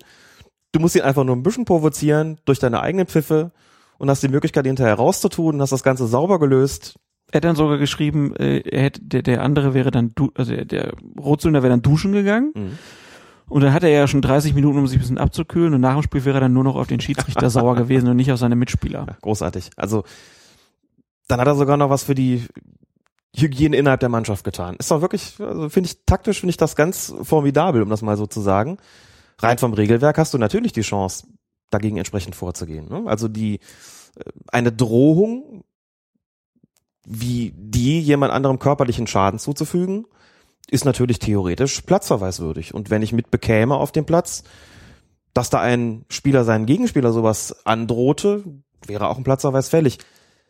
Ein guter Schiedsrichter, sagt man immer so, soll viel sehen und wenig hören. Das ist immer so die Maßgabe. Man soll nicht jeden, jeden Furz sozusagen da mitbekommen und insofern, was nicht direkt für meine Ohren bestimmt ist, sich also beispielsweise hinter verschlossenen Kabinentüren abspielt etc., da höre ich dann wirklich auch weg. Da kann ich dann tatsächlich so vorgehen, wie der Kollege das da gemacht hat, finde ich wirklich eine, eine amüsante und, und auch taktisch gut und geschickt gelöste äh, Situation. Ich greife in so einer Situation ein, wenn ich es auf dem Platz höre und wenn man es wirklich nicht überhören kann. Ich hatte mal so einen Fall, dass ein Spieler seinen Mitspieler geschlagen hat und zwar auch so, dass man auch nicht weggucken konnte nach einer kurzen Schrecksekunde, er gesagt, okay, habe ich also doch richtig gesehen, was da gerade passiert ist. Die habe ich natürlich vom Platz geschmissen. Was soll man noch sonst tun? Klar. Und es mal mitbekommen, wie ein in einem Kreisligaspiel ein Spieler seinen Mitspieler beleidigt hat. Das war auch ganz klar nur für dessen Ohren bestimmt, aber es war laut genug, dass es alle mitbekommen haben. Da gesagt, okay, um des lieben Friedens willen hingegangen und habe dem Kapitän gesagt, du sorgst jetzt bitte dafür, dass das hier aufhört. Ich habe das, ich habe das gehört, andere haben es auch gehört. Ich lasse die rote Karte hier noch stecken, obwohl sie eigentlich schon fällig ge geworden gewesen wäre. Im Wiederholungsfall ist der Mann fällig. Der Kapitän hat wunschgemäß reagiert, hat seinen Leuten gesagt, hört auf mit dem Quatsch hier. Der Schiedsrichter hört das. Und wenn das nochmal passiert, dann fliegt der Betreffende. Ein paar Minuten später dasselbe Spiel nochmal. Ich glaube, es war sogar wortgleich die, dieselbe Beleidigung an den Mitspieler. Da hatte ich die schon vorgewarnt, bin hinter, bin rausgeschmissen und habe von der betreffenden Mannschaft auch noch Applaus bekommen. Weil die stinke sauer drüber waren, wie der sich da verhalten hat. Trainer hat hinterher noch gesagt, gibt auch eine Mannschafts- bzw. vereinsinterne Strafe, interne Strafe dafür. So war die Entscheidung quasi gut vorbereitet. Okay, das war jetzt sehr ausführlich, aber so wie der Kollege das gemacht hat, finde ich das eigentlich, äh, eigentlich auch gut, wie du es gerade zitiert hast aus dem Anschreiben. Auf jeden Fall ein, ein gangbarer Weg irgendwo. Ein gangbarer Weg ist schön formuliert, ja. Ja, dann kommen wir zum nächsten Spiel. Darmstadt 98 nach über 30 Jahren wieder in der Bundesliga und spielte gegen Hannover 96 und es gab dann neben dieser Rückkehr auch noch eine Premiere und zwar für das Adlerauge. Die Torlinientechnologie in Deutschland hat das erste Mal angeschlagen. Der Hannoveraner Kenan Karaman war es, der mit einem Kopfball die Unterkante der Latte traf und der Ball ist von dort dann auf den Boden geprallt und Hawk, er hat signalisiert, kein Tor. Ja, eine Entscheidung, die Schiedsrichter Felix Brüch und äh, ja wahrscheinlich auch sein Assistent Stefan Lupp wohl auch ohne technische Hilfe hätten treffen können, denn es war relativ deutlich zu erkennen.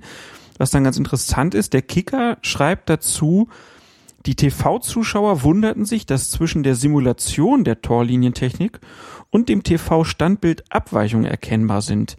Die Fernsehaufzeichnung zeigt, dass der Ball vor der Linie aufkam. Bei Hawkeye war das Spielgerät zu einem Drittel auf der Linie. Also, die haben einfach ein Standbild genommen von der Seite, wo man dann recht gut sehen kann, okay, der Ball ist deutlich vor der Linie und dann sieht man halt diese ähm, Torlinientechnologie haben ja die meisten schon bei der WM gesehen oder jetzt in diesem Spiel. Und da sieht man dann von oben dann so diese Linie und den Ball und da sieht es dann aus, als ob der Ball sehr deutlich auf der Linie ist. Und äh, der Kicker hat dann Helmut Krug dazu befragt, der dann mit den Worten zitiert wurde, der Computer errechnet die Simulation über die Bilder der verschiedenen Kameras, die in der Regel unter dem Stadiondach angebracht sind. Man kann nicht ausschließen, dass die Simulation anders aussieht als das TV-Bild, zum Beispiel, weil die Linie auf dem Platz nicht millimetergenau gezogen ist. Es wäre natürlich wünschenswert, wenn die Bilder deckungsgleich wären, aber so exakt wie das System reagiert, können die Linien kaum gezogen werden. Daraus resultiert dann natürlich die Frage, was gilt eigentlich? Die Linie auf dem Platz oder Hawkeye? Und könnte das nicht auch irgendwann mal in Zukunft zu Differenzen oder Ungereimtheiten führen? So habe ich das zumindest verstanden. Und als ich den Kicker gelesen habe und habe das mitbekommen, was, was Krug da gesagt hat und was, was der Kicker da schreibt, war ich ein einziges großes Fragezeichen. Denn. Das musst du mir jetzt mal vormachen. das wäre ein, ein Blog, sondern kein Videoblog. Also zunächst mal, was ich verstanden habe, ist, dass die Bilder, die diese Kameras ausrechnen, diese Hawkeye-Kameras, die sind wesentlich besser und es sind vor allen Dingen viel, viel mehr pro Sekunde als die TV-Kameras. Insofern habe ich, glaube ich, schon verstanden, dass da grundsätzlich Unterschiede daraus resultieren können. Also dass so eine Hawkeye-Kamera nochmal wesentlich exakter die Position des Balles zeigt, als es vielleicht bei einer TV-Kamera der Fall ist. Trotzdem guckt man natürlich drauf und denkt sich, hm, also der Unterschied ist doch recht groß. Im Standbild ist der schon relativ deutlich vor der Linie und bei der Simulation dann zu einem Drittel tatsächlich auf der Linie. Da habe ich mir gedacht, das kann doch eigentlich nicht wirklich sein.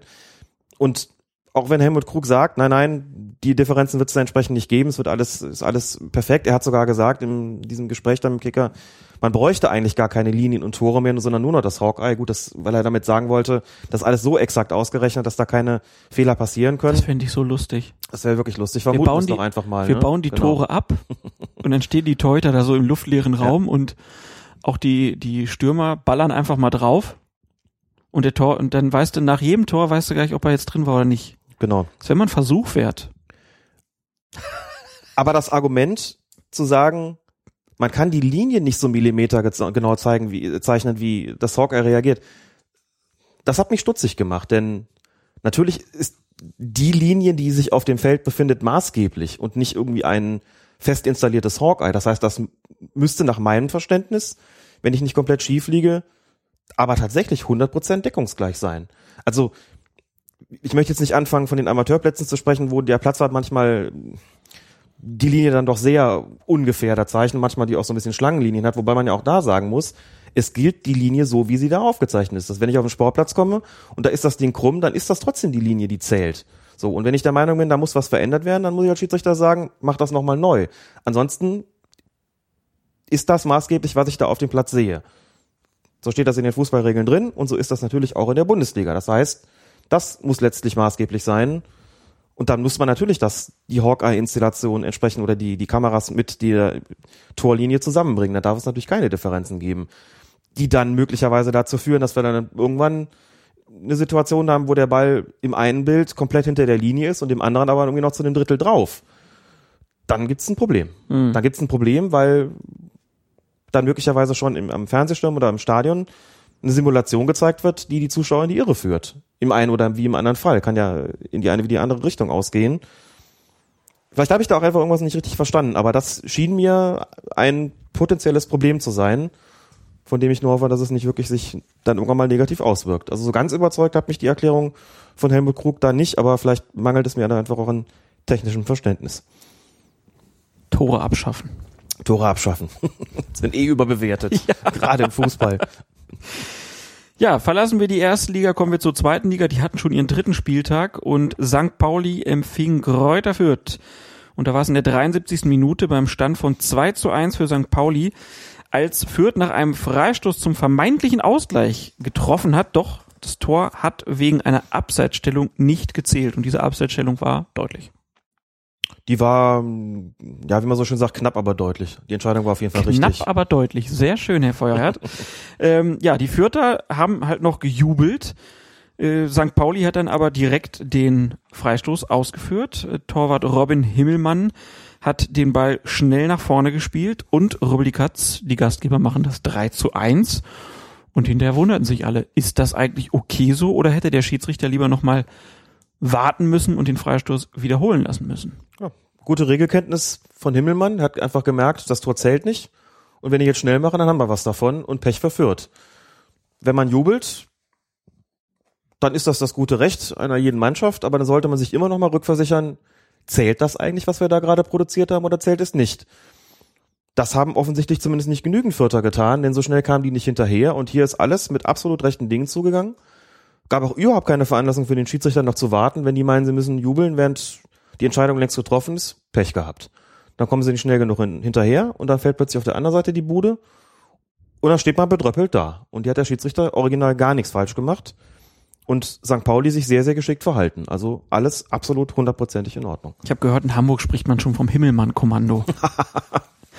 Kommen wir zu Nürnberg gegen 1860, das Montagabendspiel, 53. Minute.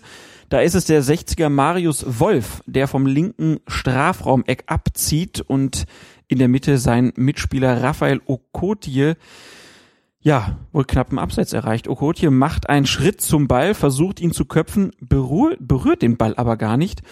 Und die Kugel geht dann ins Tor und Nürnbergs Torwart Thorsten Kirschbaum bleibt wie angewurzelt stehen. Schiedsrichter war Dr. Robert Kampka und der gibt diesen Treffer wegen Abseits nicht. Ich wiederhole nochmal, Okotie hat den Ball nicht berührt. Ja. Was ist denn jetzt? Was ist denn jetzt? Hat er das zu Recht abgepfiffen oder nicht? Ich würde sagen, jein. Und das macht die Situation so ätzend, man hat auch beim Abseits manchmal eine 50-50-Situation. Also kurz mal, um es nochmal aufzudröseln, schon die Abseitsstellung, die ja für sich genommen noch nicht strafbar ist von Okotje, war schon schwierig zu erkennen. Wenn ich die Fernsehbilder richtig interpretiere, stand der knapp im Abseits. Davon gehen wir jetzt mal aus, aber auch das ist schon nicht einfach zu erkennen gewesen. Das war schon mal Punkt eins. Das kann man vielleicht noch mit einem Ja beantworten. Da gibt's halt nur Abseits stehen oder nicht, da gibt's kein 50-50. Bei dem, was danach folgt, kann man aber geteilter Meinung sein. Wir haben das ja schon ein paar Mal angesprochen, dass vor einiger Zeit, vor zwei Jahren, eben die Abseitsregelung mal dahingehend modifiziert worden ist, dass es anschließend hieß, eine Beeinflussung des Gegenspielers, insoweit man den Ball nicht selbst spielt, eine Beeinflussung liegt eigentlich nur dann vor, wenn man erstens einem Gegenspieler aus einer Absetzposition klar und eindeutig die Sicht verdeckt. Darum geht es hier nicht, das lassen wir deshalb weg. Zweitens, wenn man einen Gegenspieler im Kampf um den Ball angreift. Das ist ja auch nicht passiert. Das ist eindeutig auch nicht passiert. Der ist zum Ball gegangen, da war kein Gegenspieler weit und breit in der Nähe, der hat keinen Gegenspieler angegriffen. Wenn man das also strikt auslegt, wir haben es ja schon mal erläutert, ich sag's nochmal, trotzdem nochmal zur Erklärung, wenn man das strikt auslegt, muss man sagen, da ist nichts Falsches passiert, er hat den Ball nun mal nicht berührt, er hat keinen angegriffen, also ist das Tor eigentlich anzuerkennen.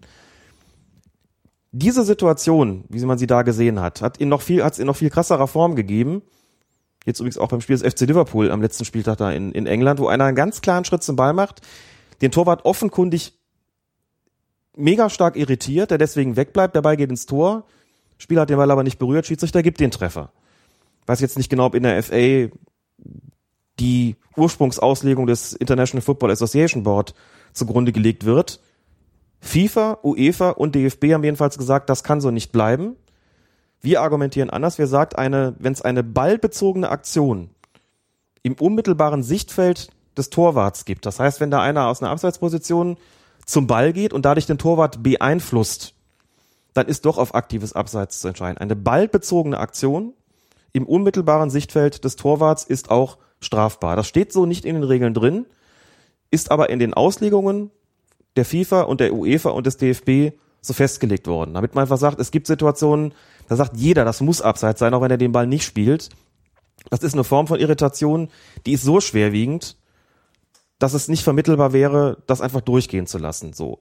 Und es gibt Situationen, wie an diesem Abend bei Nürnberg gegen 1860 München, da kann man drüber streiten. Denn entscheidend ist in letzter Konsequenz, warum ist der Torwart von 1860 München, Entschuldigung vom 1. FC Nürnberg, warum ist der Torwart von Nürnberg da wie angewurzelt stehen geblieben? Ist das passiert, weil Okot hier zum Ball gegangen ist und so ein, hat auch so eine, so eine Köpfbewegung gemacht. Hat ihn das so irritiert, so beeinflusst, also war das sozusagen eben eine, eine ballbezogene Aktion im unmittelbaren Sichtfeld und im Sichtfeld stand er, hat ihn das so irritiert, dass er deshalb sich nicht zum Ball bewegt hat? Oder hat er sich nicht zum Ball bewegt? Ist er deswegen wie angewurzelt stehen geblieben, weil schon der Schuss so platziert gew gewesen ist, dass er sagt, da komme ich nicht dran. Und der andere stört mich gar nicht. Was der macht, interessiert mich gar nicht. Sichtbehinderung hat, wie gesagt, nicht vorgelegen. Und ich könnte das nicht beurteilen. Das müsste man wahrscheinlich den Torwart fragen. Das Schiedsrichtergespann, insbesondere der Assistent, hat die Frage dahingehend bejaht nach der Beeinflussung, indem er gesagt hat, der ist deswegen stehen geblieben, weil der Stürmer eine Bewegung zum Ball gemacht hat. Und das hat ihn so beeinflusst, dass er deswegen sich nicht mehr zum Ball bewegt hat. Und diese Entscheidung halte ich für vertretbar. Hätte der gesagt, der ist deshalb kleben geblieben, weil der Schuss so platziert war, den hätte er eh nicht mehr erreicht, das hat er gesehen. Der andere hat ihn gar nicht beeinflusst. Und hätte, wäre das Tor anerkannt worden, hätte ich mit der Entscheidung genauso gut leben können. Ich glaube, hier ist wirklich eine 50-50 Situation, wo man also sagen muss, ausgehend von der Entscheidung, die getroffen worden ist, sich die Frage, kann man das so machen? Da würde ich sagen, ja, kann man so machen. Kann man als strafbares Abseits betrachten, wenn man eben diese relativ neue Auslegung, mit der eben die äh, Ursprungsregel des IFAB oder der Formulierung des IFAB so ein bisschen abgemildert soll, werden soll, wenn man die zugrunde legt, ist das hier eine vertretbare Entscheidung gewesen. Aber eine sehr, sehr schwierige für Schiedsrichter gespannt. Sehe ich es richtig, dass du glaubst, dass wir da noch ein bisschen Spaß mit haben werden? Den haben wir in der Vergangenheit schon gehabt und ja. den werden wir auch in der Zukunft haben. Denn solche Situationen sind nicht ist auszuschließen. Ist nicht ganz eindeutig, ne? Was hättest du denn jetzt gesagt? Hat er richtig entschieden? Also das hast du ja schon gesagt, dass es egal ist, wie er es macht. Aber was hättest du jetzt mit allen Zeitlupenbildern gesagt? Tor. Weil das ein Schuss wie ein Strich war und ich glaube, dass der, ich persönlich glaube, nach Ansicht der Bilder, dass der Torwart von dieser Bewegung von Okotje nicht beeinflusst worden ist, dass der auch ansonsten nicht zum Ball gegangen, weil er gesehen hat, da komme ich nicht mehr dran. Und was der da in der Mitte macht, spielt für mich eigentlich überhaupt keine Rolle mehr. Hätte ich, glaube ich, auch gesagt. Ja. Aber ja, blöde Situation und ich finde es auch immer noch ein bisschen unglücklich, wie das geregelt ist. Wir blicken in die dritte Liga. Zweiter Spieltag. Sonnenhof Groß Aspach gegen. Das ist ein toller Vereinsname. Ja, pass auf. Sonnenhof Groß Aspach gegen Erzgebirge Aue. Das ist der Kampf der Region. Sonnenhof gegen Erzgebirge. Ne? da war es die 19. Minute und es gibt einen Freistoß für Groß Aspach kurz vor dem Strafraum von Aue. Und der Schiedsrichter Justus Zorn. Auch so ein geiler Name. Oder es muss mal passt kurz mal sagen. wirklich alles. Jetzt mal ernsthaft, wenn ich mit Nachname Zorn heiße und nenne meinen Sohn den Gerechten, Ja. das ist der gerechte Zorn. Wahnsinn, oder? Also no joke with names, okay, aber das ist doch wirklich, Ja, und der das ist doch großes Kino. Und vor allem der gerechte Zorn, dann noch als Schiedsrichter. Ja, genau. Wahnsinn, Wahnsinn. Da steht eine reine Weltkarriere, glaube ich, offen. Der ist auf jeden Fall zum Tatort gegangen, wo sich die Gastgeber, also die Großaspacher, den Ball schon zurechtgelegt haben und hat dann ganz kurz das Freistoßspray, also die Dose gezückt. Und der Keeper der Gäste ähm, ist dann aus seinem Tor gekommen, um die Mauer zu instruieren, was sie denn so zu machen hätte. Alles hat dann halt mit einer Hereingabe, äh Quatsch, mit einer Freigabe des Freistoßes durch den Unparteiischen per Pfiff gerechnet. Aber der Schiedsrichter ist dann plötzlich vom Tatort weggelaufen. Es gab keinen Pfiff, sondern es gab einen schnellen Schuss. Und Groß Aspach hat das 1 zu 0 gemacht. Aue war natürlich wütend, es gab wilde Proteste, aber der Treffer hat seine Gültigkeit behalten. Und Groß Aspach hat dann im Endeffekt diese Partie mit 2 zu 0 gewonnen. Tja. Auer hat dann Einspruch eingelegt gegen die Spielwertung, weil es der Meinung ist, dass der Schiedsrichter einen Regelverstoß begangen hat, und zwar durch das Zücken des Freistoßspray. So haben sie argumentiert, dass die Ausführung des Freistoßes automatisch blockiert gewesen sei. Der Referee hätte den Freistoß deshalb durch einen Pfiff freigeben müssen. Und dieser Einspruch, das können wir jetzt schon sagen, ist vom DFB zurückgewiesen worden. Jetzt erstmal aus deiner Sicht. Dieses Zücken des Freistoßsprays, war das ein Fehler von Justus Zorn? Das Zücken des Freistoßsprays war vielleicht voreilig, sagen wir es so. Denn dazu muss man ja sagen, dass grundsätzlich eine schnelle Spielfortsetzung möglich ist, auch, in, auch bei Freistößen in Tornähe. Also die können ja, was ja sicherlich selten ist, klar, du legst den Ball hin und normalerweise lassen sich alle Zeit warten, bis die Mauer steht, bla bla, das Ganze kennen wir ja. Davon ist er hier offensichtlich ausgegangen, dass was passieren wird. Und wenn du dann in eine Situation kommst, wo dir plötzlich ein Spieler, und das ist ja, muss ja so gelaufen sein, ein Spieler steckt, pass mal auf, wir würden gerne schnell ausführen, ohne deinen Pfiff, können wir das? Und du sagst als Schiedsrichter dann, ja klar, ich habe ja noch gar nicht blockiert, ich habe ja noch gar nicht gesagt, warten Sie bitte, ich gebe den Ball frei. Dann kannst du als Schiedsrichter natürlich weglaufen, kannst das zulassen. Aber das ist vom gesamten Management natürlich schlecht gewesen. Da muss man überhaupt nicht drum herum reden. Denn in dem Moment, wo der das Freistoßspray zückt, signalisiert er eigentlich, ich werde freigeben. Denn das bedeutet ja, ich werde hier sprühen und wenn er sprüht, ist ohnehin klar. Das Ganze kann hier nur durch Pfiff freigegeben werden. Warum? Er stellt ja eine Mauer, danach wird ja diese, diese Linie dann auf den Rasen aufgesprüht und wenn das entsprechend passiert ist, muss der Ball per Pfiff freigegeben werden. Das kann nicht anders, kann gar nicht anders sein. Er hat dir aber was vorweggenommen und hat dann in dem Moment vielleicht gemerkt, oh, ich war ein bisschen schnell, die wollen ja fix ausführen. Wobei ich jetzt nicht zu sagen vermag, ob die Großaspacher möglicherweise die Konfusion, die daraus resultiert, daraus entstanden sein könnte, dass er das Spray gezückt hat, während der Torwart nach vorne gekommen ist, einfach ausgenutzt haben und gesagt haben, äh, wir nutzen jetzt mal das, das Chaos, was hier gerade so entsteht, um möglichst schnell zu verwandeln. Das mag schon auch sein, aber die Reihenfolge muss natürlich eigentlich anders sein. An sich, bei so einer Geschichte, müsste ich als Schiedsrichter eigentlich hingehen und sagen, wollen Sie eine Mauer?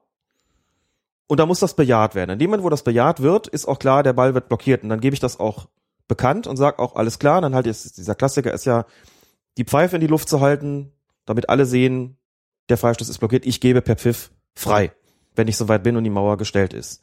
Kommt das nicht, kann jeder schießen, wann er möchte, ganz klar. Da brauche ich natürlich von der angreifenden Mannschaft eine entsprechende Auskunft. Und erst dann, wenn die sagen, ja, wollen wir, zücke ich auch das Spray. Das heißt, hier war ja erstmal voreilig. Das Problem ist natürlich, das ist so, wie es optimal wäre. Was passiert denn, wenn der das Freistoßspray von sich aus zückt, ohne gefragt zu haben, und dann plötzlich merkt, nee, die wollen schnell schießen? Ist das ein Regelverstoß? Also bedeutet das Zücken des Freistoßsprays automatisch, dass der Ball freigegeben werden, dass der Ball, also der Freistoß freigegeben werden muss. Und da muss man sagen, das steht natürlich nirgendwo. Also ist es kein Regelverstoß im eigentlichen Sinne gewesen. Das Ding ist halt noch ziemlich neu, dieses Accessoire, dieses Freistoßspray. Es ist nirgendwo verzeichnet, dass wenn er es zückt, das dann blockiert ist. Insofern hat er natürlich, was das betrifft, streng genommen nichts falsch gemacht, aber eben sehr, sehr unglücklich agiert. Dementsprechend hat es mich nicht überrascht, dass der Einspruch zurückgewiesen worden ist, damit genau auch gerechnet. Aber so kann man es nicht machen. Im Grunde genommen, du hängst dir auch nur Ärger an den Hals. Ne? Musst du eigentlich in dem Moment, wo du es zückst, auch sagen, meine Herren, warten Sie bitte ab, ich stelle die Mauer. So, dann sollen die mal sagen, wir wollen schnell ausführen, dann sagst du, sorry, geht jetzt nicht mehr im nächsten Mal, okay? Einfach um diesen Ärger zu vermeiden, der dann zwangsläufig daraus resultiert. Das wäre taktisch geschickter gewesen, wenn ich schon zücke und wenn selbst wenn es voreilig gewesen ist, zu sagen, okay, das funktioniert jetzt halt nicht mehr. Und dir selbst klar zu machen, beim nächsten Mal frage ich vorher. Ne? Der ist in der dritten Liga neu, hat vielleicht in der Situation dann dazu geführt, dass er eben ein bisschen zu schnell agiert hat und herausgekommen ist dann was, was er mit Sicherheit sein Leben lang nicht vergessen wird und was ihn, wie man so schön sagt, wahrscheinlich am meisten geärgert hat. Hm. Dass er für so eine Situation sorgt. Wegen des Accessoires Freistoßspray. Ja. Nur Ärger mit dem Zeug. ich wette, beinahe hätte ich gesagt, wäre ohne dazu, ohne dieses, dieses Accessoire nicht dazu gekommen. Stimmt aber nicht. Wir haben ja kurz vorher noch drüber gesprochen. Jan Schlaudraff Ole. Jan Schlaudraff Ole. Kinnhöfer sagt, willst du eine Mauer? Mhm. Oder ich glaube, es war sogar Schlaudraff, der sagt, er kann ich auch so schießen? Mhm. Und Kinnhöfer sagt, ja, klar, kannst du auch. Ja, nun stand da schon so, und da hat, glaube ich, die Pfeife Richtung Schlaudraff gehalten und auch das wurde damals von Tom Starke, glaube ich, so interpretiert, damaligen Hoffenheimer Torwart, dass er den Freistoß die Ausführung freigeben wird. Und dann hat es auch einen Heidenärger gegeben, ohne das Freistoßspray. Also das Accessoire ist natürlich nicht schuld, es ist aber ein Teil mehr, was Schwierigkeiten äh, bereiten kann in so einer Situation. Und natürlich kann man davon ausgehen, dass der DFB seinen Schiedsrichtern sagen wird, wie hier zu verfahren ist. Der wird ihnen mit an Sicherheit grenzender Wahrscheinlichkeit sagen, was mal auf. Äh, guckt erstmal, wollen die schnell ausführen und ihr zückt bitte erst, wenn auch wirklich hundertprozentig klar ist, hier wird eine Mauer gestellt und bitte nicht vorher. Das wird dazu führen, dass sich so eine Situation dann höchstwahrscheinlich nicht mehr wiederholt. Ganz interessant ist noch, was in der Einspruchsbegründung wohl drin steht, ähm, die Erzgebirge Aue bekommen hat. Dort heißt es. Formuliert hat. Die haben die formuliert. Die ist von Ihnen. Ach so, so rum. Also es war gar hm. nicht die genau Einspruchsbegründung von Erzgebirge ja. Aue und nicht das Gerichtsurteil. So, also die haben nämlich geschrieben, nach Kenntnis des FCE ist auf sämtlichen Trainer- und Schiedsrichterlehrgängen, zumindest in den letzten Monaten, gelehrt worden, dass Freistöße in Strafraumnähe unbedingt freizugeben sind. Somit widerspricht die Handlungsweise von Schiedsrichter Zorn auch eindeutig den Anweisungen beziehungsweise den vermittelten Lehrinhalten seitens des DFB in den entsprechenden Lehrgängen. Also, da steht, jeder Freistoß, der irgendwie in Nähe des Strafraums ist, müsste freigegeben werden. Kannst du dir vorstellen, dass es diese Anweisung gibt? Nein. Das würde mich wundern, denn warum sollte das der Fall sein? Natürlich ist grundsätzlich die Möglichkeit überall auf dem Spielfeld gegeben, Freistöße schnell auszuführen, und zwar unter Verzicht auf den, das Einhalten des Abstandes von 9,15 Meter durch die gegnerische Mannschaft. Ne? So wie im Mittelfeld schon mal ein Freistoß schnell ausgeführt wird, obwohl da noch nicht alle 9,15 Meter wegstehen, kann das natürlich auch in Tornähe geschehen. Wieso denn nicht? Und ich glaube nicht, dass es eine entsprechende Anweisung gibt. Möchte nicht völlig ausschließen, dass der DFB seinen Schiedsrichter vielleicht mal gesagt hat, in Tornähe im Zweifelsfall freigeben. Aber eine ultimative Anweisung der Art, dass sie unbedingt freizugeben sind und immer, das glaube ich nicht. Und ich glaube es übrigens auch deshalb nicht, weil der Schiedsrichter Justus Zorn, der in der dritten Liga Fußballspiele pfeift, sonst mit Sicherheit davon Kenntnis gehabt hätte. Der hätte das gar nicht zulassen dürfen. Und das, da muss man dazu sagen, wenn du neu bist und dich vielleicht in der Klasse noch äh, schwer tust oder dich an irgendwas gewöhnen musst, das ist das eine. Aber so eine Anweisung, wenn du gesagt bekommst, wenn wir da 20 Meter vor der Bude sind, bitte, dann äh, gebt immer frei, egal was da passiert, die dürfen nicht schnell ausführen. Das hätte der nicht vergessen. Und so eine Anweisung würde mich doch sehr wundern. Kann ich mir nicht vorstellen, dass es die gibt? Nein, weil es auch tatsächlich fast schon regelwidrig wäre. Ich wundere mich natürlich über die Vehemenz, muss dazu sagen, an diesem Einspruchs, dieser Einspruchsbegründung. werden mehrere Personen namentlich genannt vom FC Erzgebirge Aue, die das bestätigen könnten, dass das auf ihren Lehrgängen so erzählt worden sei. Vor allen Dingen Trainerlehrgängen. Auf diesen Trainerlehrgängen wird Regelkunde vermittelt, das heißt, da werden schon irgendwelche Schiedsrichterfunktionäre gestanden haben.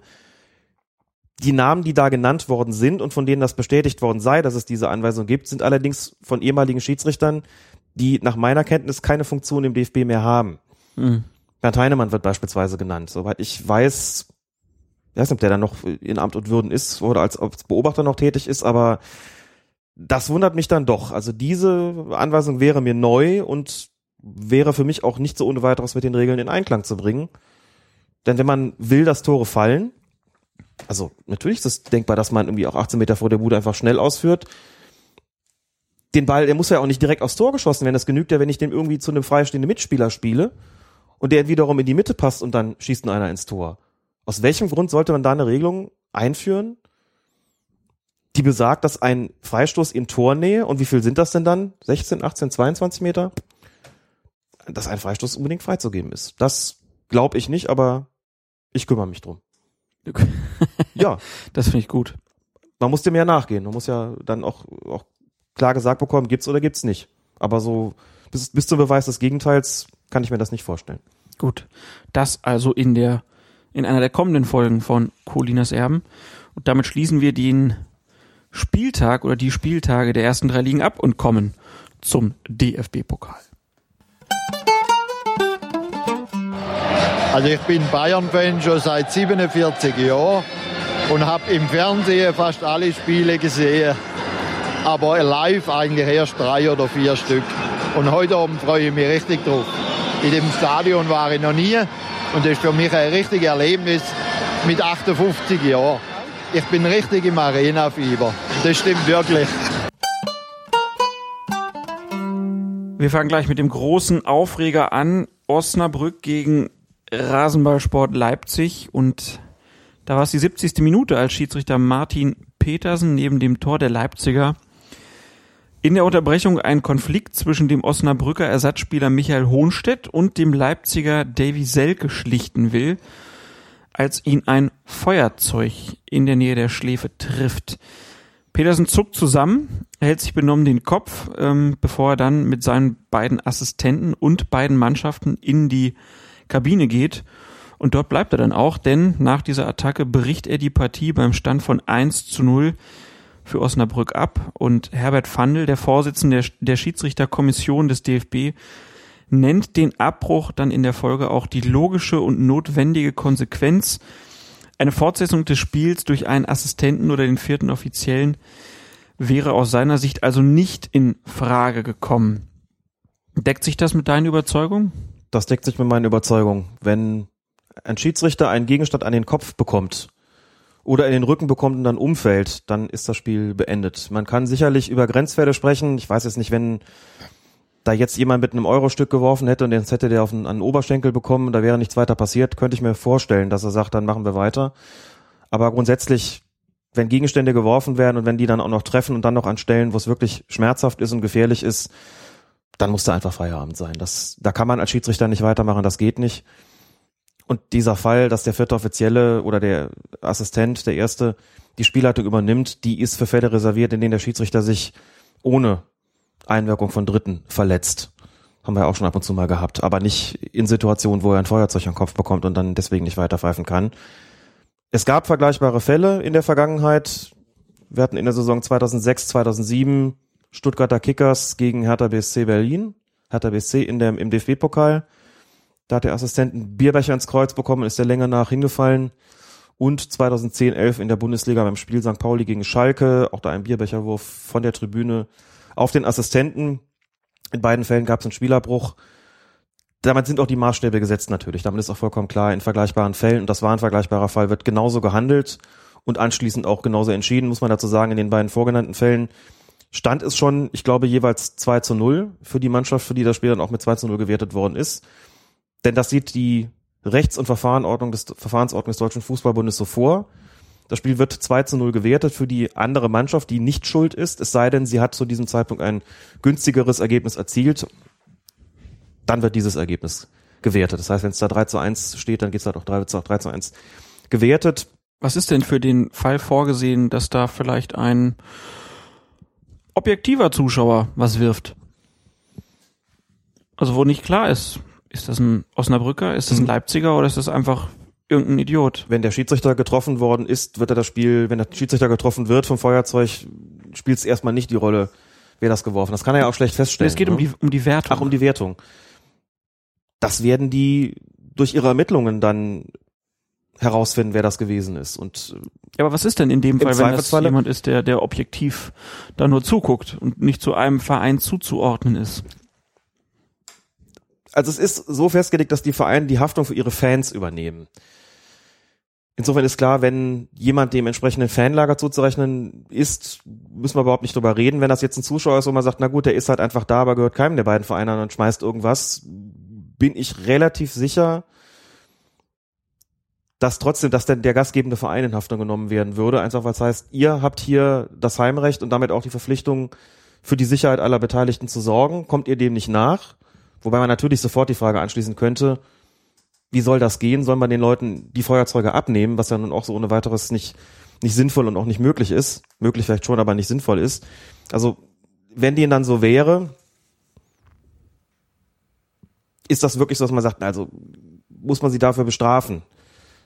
Können doch nicht wirklich für jeden Einzelfall da irgendwie haften. Und gerade für aus dem, wenn jemand aus dem neutralen Bereich was wirft und äh, das zieht einen Abbruch nach sich, kann man wirklich den Verein dafür bestrafen. Ich bin mir aber auch nicht sicher, also mir ist jetzt kein, kein, kein Fall bekannt, wo es zu einem Spielerbruch wegen des Werfens von Gegenständen gekommen ist, bei dem hinterher gesagt wurde, naja gut, war ein neutraler Zuschauer.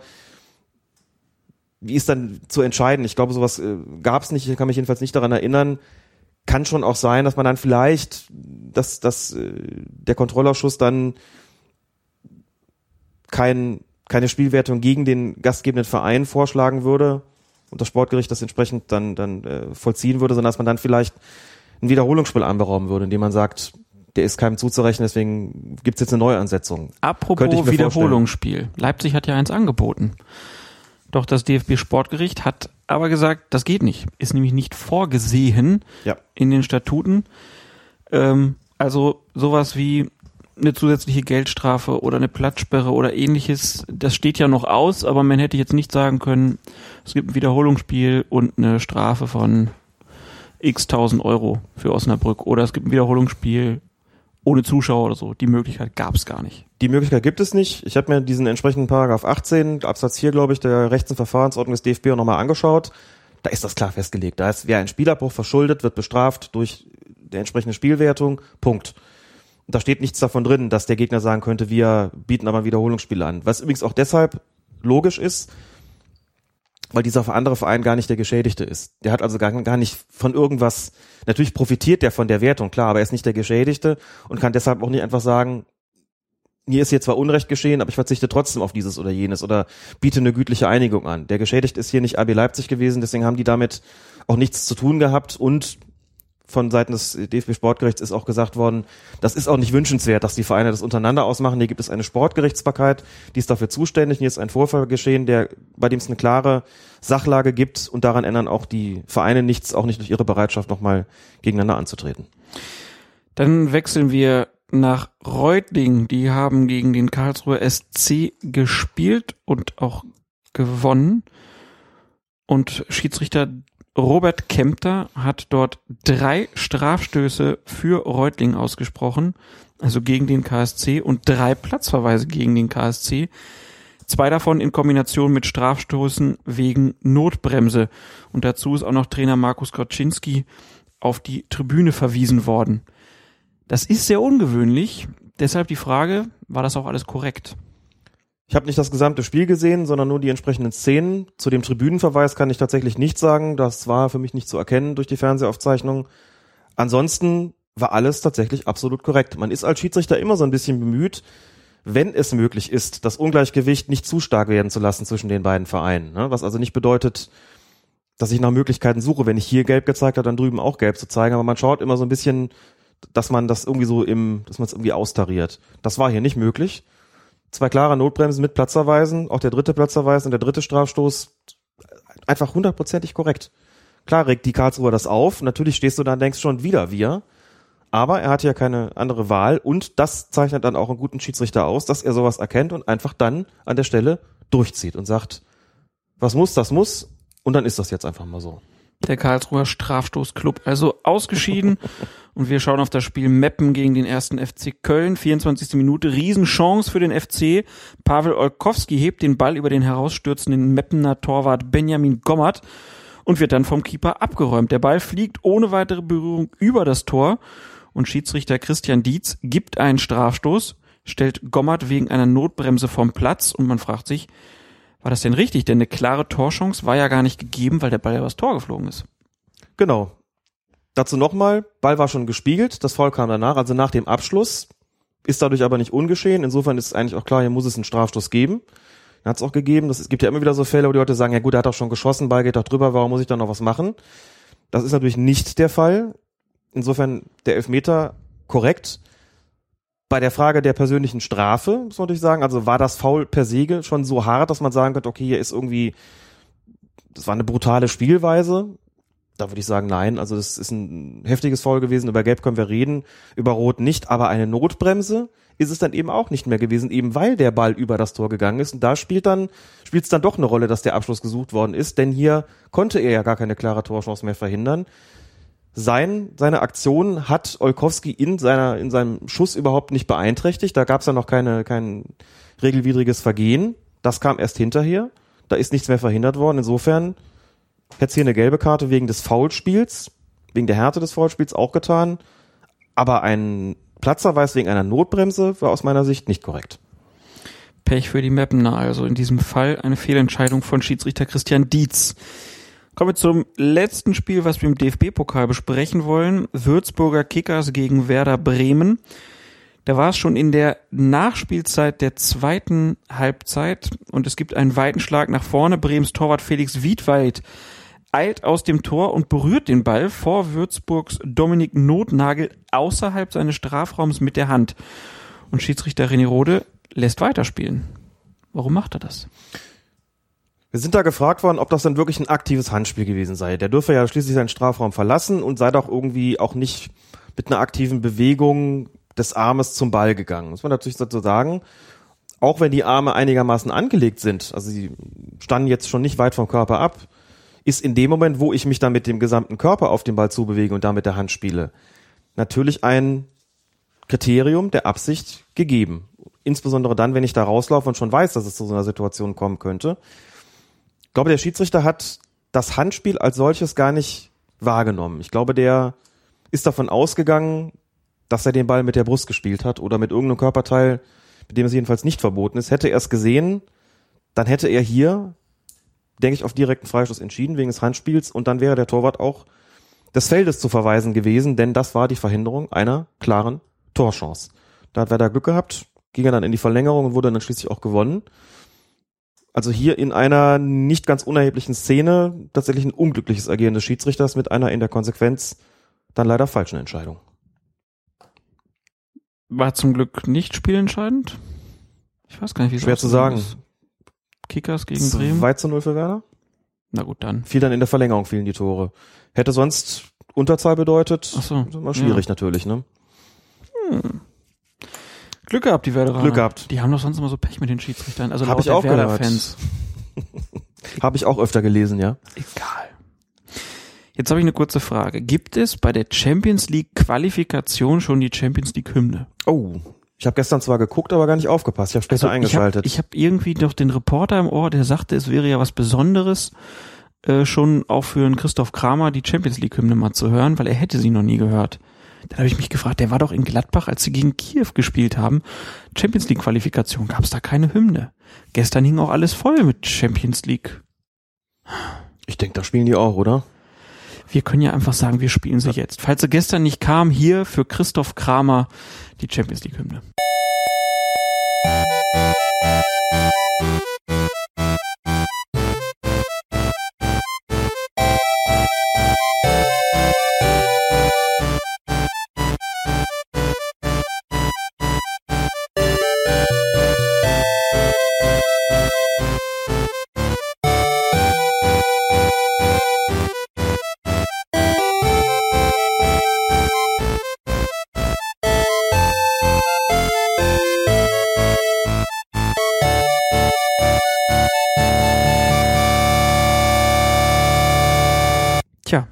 Lang nicht gehört und doch wiedererkannt. Die wunderbare Champions League-Hymne. Wir haben es ja vorhin gesagt, wir haben das Champions League-Finale verpasst. Genau. Du wolltest noch gerne was zu Herrn Neymar sagen. Ich wollte vor allen Dingen gerne noch was zu Cüneyt Shakir sagen, der gepfiffen hat, der ein für mich ganz ausgezeichneter Schiedsrichter gewesen ist in diesem Finale, sonst sicherlich auch, aber Deine das, Türkisch-Aussprache ist auch wunderschön. wenn sie denn mal stimmt, ja. Bestimmt. Stimmt, ist es falsch. Nee, klingt gut. Das klingt zumindest, was man sich denken könnte, sie wäre richtig, ne? Okay. Hat er vorzüglich gemacht, finde ich. Gab dann aber eine Entscheidung, ist dann blöd, ne? man redet, sagt jetzt tolle, Entsche tolle, tolle Leistung und dann zieht man dann doch eine Entscheidung hervor und sagt, na, die war jetzt nicht richtig. Ich habe nichts gegen den Schiedsrichter, aber. Aber, genau. Allerdings war die Entscheidung auch überhaupt nicht spielentscheidend. Zum Glück, denn wir müssen nochmal reden, dann dann doch reden, nicht nochmal über das nicht gegebene Tor von Neymar beim Stande von 2 zu 1 für Barcelona. Oh, Spanisch auch. Wahnsinn. Okay. Nämlich multilingual, genau. Eine Situation, bei der es eine Flanke gibt und Neymar zum Kopfball steigt und ausholt, auch eine Ausholbewegung mit den Armen macht und sich dann den Ball gegen, ich glaube, den rechten Arm köpft und von da fällt er dann ins Tor. Mhm. Und offenkundig auf Intervention des Torrichters, also des Additional Assistant Referee an dieser Stelle, wurde diesem Treffer die Anerkennung verweigert. Hab da mit Leuten ziemlich hitzig drüber diskutiert, weil viele sagten, warum ist doch richtig unnatürliche Handhaltung, Vergrößerung der Körperfläche etc. Ich habe dagegen halt gesagt, der vergrößert da gar nichts unnatürlich und schon gar nicht mit dem Ziel, den Ball irgendwie aufzuhalten oder dem so einen Drall zu geben, dass er dann unhaltbar wird. Denn ich bitte dich, wenn du normalerweise, wenn du dir das in der Offensivaktion den Ball gegen den, die Hand köpfst, kannst du überhaupt nicht mehr berechnen, wo der hinfliegt. Das heißt, du vergrößerst deine Chancen nicht unbedingt, auch wenn es jetzt hier mal für Neymar gut ausgegangen ist. Ich konnte da jedenfalls keine unnatürliche Handbewegung erkennen, sondern im Gegenteil eine natürliche Ausholbewegung. In keiner Weise erkennen, dass das beabsichtigt gewesen ist, was er da gewollt hat. Und es ist zumindest so, dass der DFB in seiner oder auf seiner DVD, mit der er die Vereine geschult hat vor der Saison. Wir wissen ja, da schwärmen ja immer die Bundesliga- und Zweitligaschiedsrichter aus zu den Profivereinen und geben denen so eine Regelschulung und sagen denen, worauf zu achten sei in der kommenden Saison. Da ist diese Szene auch drauf gewesen beim Thema Handspiel und da war die Maßgabe, die Instruktion, sowas ist kein absichtliches strafwürdiges Handspiel. Das Tor hätte also zählen müssen, gibt also von der Seite sozusagen eine Bestätigung dessen, was ich ähm, auch da schon vermutet hätte oder hatte. Das Kuriose ist vielleicht so ein bisschen daran, dass man, wenn man über Handspiel redet, immer über die Defensivaktionen äh, spricht und sagt, na klar, wenn der irgendwie aufgehalten wird, so dann, dann da, auf dieser Grundlage beurteilen wir das. Und es eben nur sehr, sehr selten vorkommt, dass es offensiv so ist, dass plötzlich irgendwas passiert, man sagt, da fällt jetzt ein Tor. Wie ist denn das jetzt? Wir hatten das zu Beginn der vergangenen Saison mal bei Schalke gegen Bayern, dass der Ausgleichstreffer für Schalke aus einem Handspiel resultierte, da ist Hövedes angeschossen worden auf der Torlinie. Tor hat gezählt, auch damals vollkommen korrekt. Da ist nichts unnatürlich vergrößert worden. Und bei Neymar war es eben auch so. Punkt. Trotzdem, Riesenleistung von Shakir hat mir sehr, sehr gut gefallen. Der Auftritt hat es also voll gerechtfertigt. Gab ja vorher so ein bisschen, oh, hm, türkischer Schiedsrichter ganz neu und ist irgendwie so, türkische Liga nicht so ganz weit vorne und gab so ein bisschen Bedenken, die ich da schon falsch fand, denn der Mann hat schon bei der Weltmeisterschaft Spiele gepfiffen und das auch sehr gut. Also, das hat er vollkommen gerechtfertigt, legitimiert diese Ansetzung, hat mir gut gefallen. Und türkische Liga nicht so gut, lass das nicht Lukas Podolski hören. Oder Mario Gomez, genau. So. Und so ja nun nicht. Außerdem hat der äh, Shakir jetzt auch nicht selber falsch gemacht, sondern es war sein Torrichter oder wie du ihn nennst. Additional Assistant Referee, so heißen die offiziell. Ich wollte dich nur noch mal Englisch reden hören. ja, dann kommen wir jetzt zur Champions League Qualifikation mit Christoph Kramer und Schiedsrichter Jonas Eriksson. Der hat nämlich die Partie Lazio Rom gegen Bayern 04 Leverkusen geleitet und es waren die Lazio-Fans, die die Leverkusener Spieler wie zum Beispiel Wendell und Jonathan Tah mehrfach mit Affenlauten bedacht haben und das hat Schiedsrichter Jonas Eriksson dazu veranlasst, eine Stadiondurchsage durchführen zu lassen und hat für den Fall der Fortsetzung dieser rassistischen Rufe den Abbruch des Spiels angedroht. Das ist ja schon mal sehr, sehr krass, dass sowas überhaupt passiert, dass es nötig wird, dass ein Schiedsrichter wir haben das ja drüber gesprochen, es gibt da diesen Drei-Stufen-Plan. Eine Stufe davon ist halt, dass man eine Stadiondurchsage machen lässt. Dass sowas dann da passiert, und ich weiß auch nicht, ich hatte nicht so richtig das Gefühl, dass das alles wirklich aufgehört hat hinterher. Mhm. Es gab dann noch von Iglitare hinterher eine ganz krude Erklärung. U und Bu wären unterschiedlich zu bewerten. Also Ja. Sich in so einem Fall als was ist der Sportdirektor von Lazio Rom? Ja. Bei einem Verein, der in der Vergangenheit diverse Male durch solche Geschichten aufgefallen ist, sich dann hinterher hinzustellen und da so einen Unfug zu erzählen, irgendwas zwischen U und Bu, das eine ist Angst machen, das andere ist rassistisch und unsere Fans sind nicht rassistisch, das ist doch Quatsch, natürlich sind sie das. Jeder hat das gehört, der Schiedsrichter hat es mitbekommen, hat eine Stadiondurchsage veranlasst. Ich finde das erwähnenswert, es kommt ja selten genug vor und Zum Glück. Äh, zum Glück.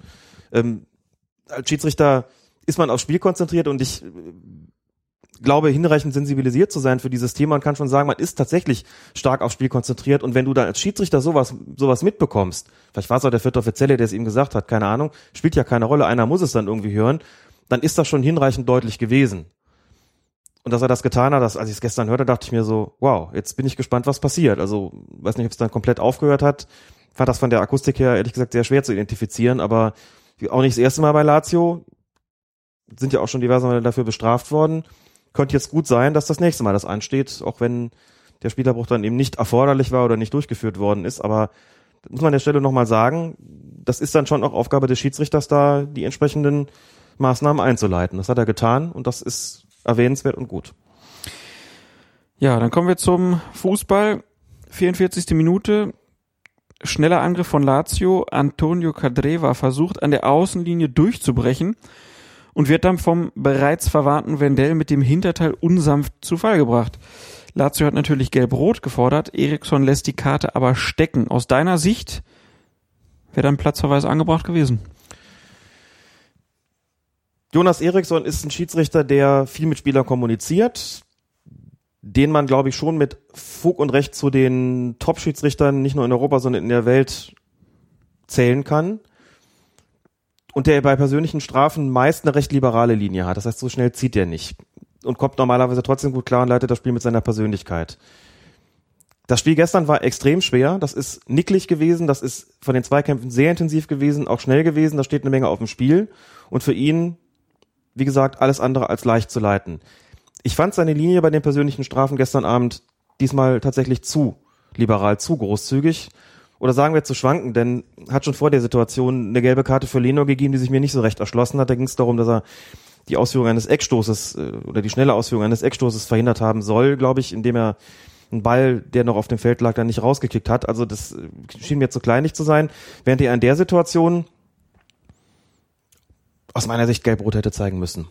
Also wenn man sich die Szene anschaut, wenn da das Foul nicht passiert, dann ist der Spieler außen durch und hat Platz.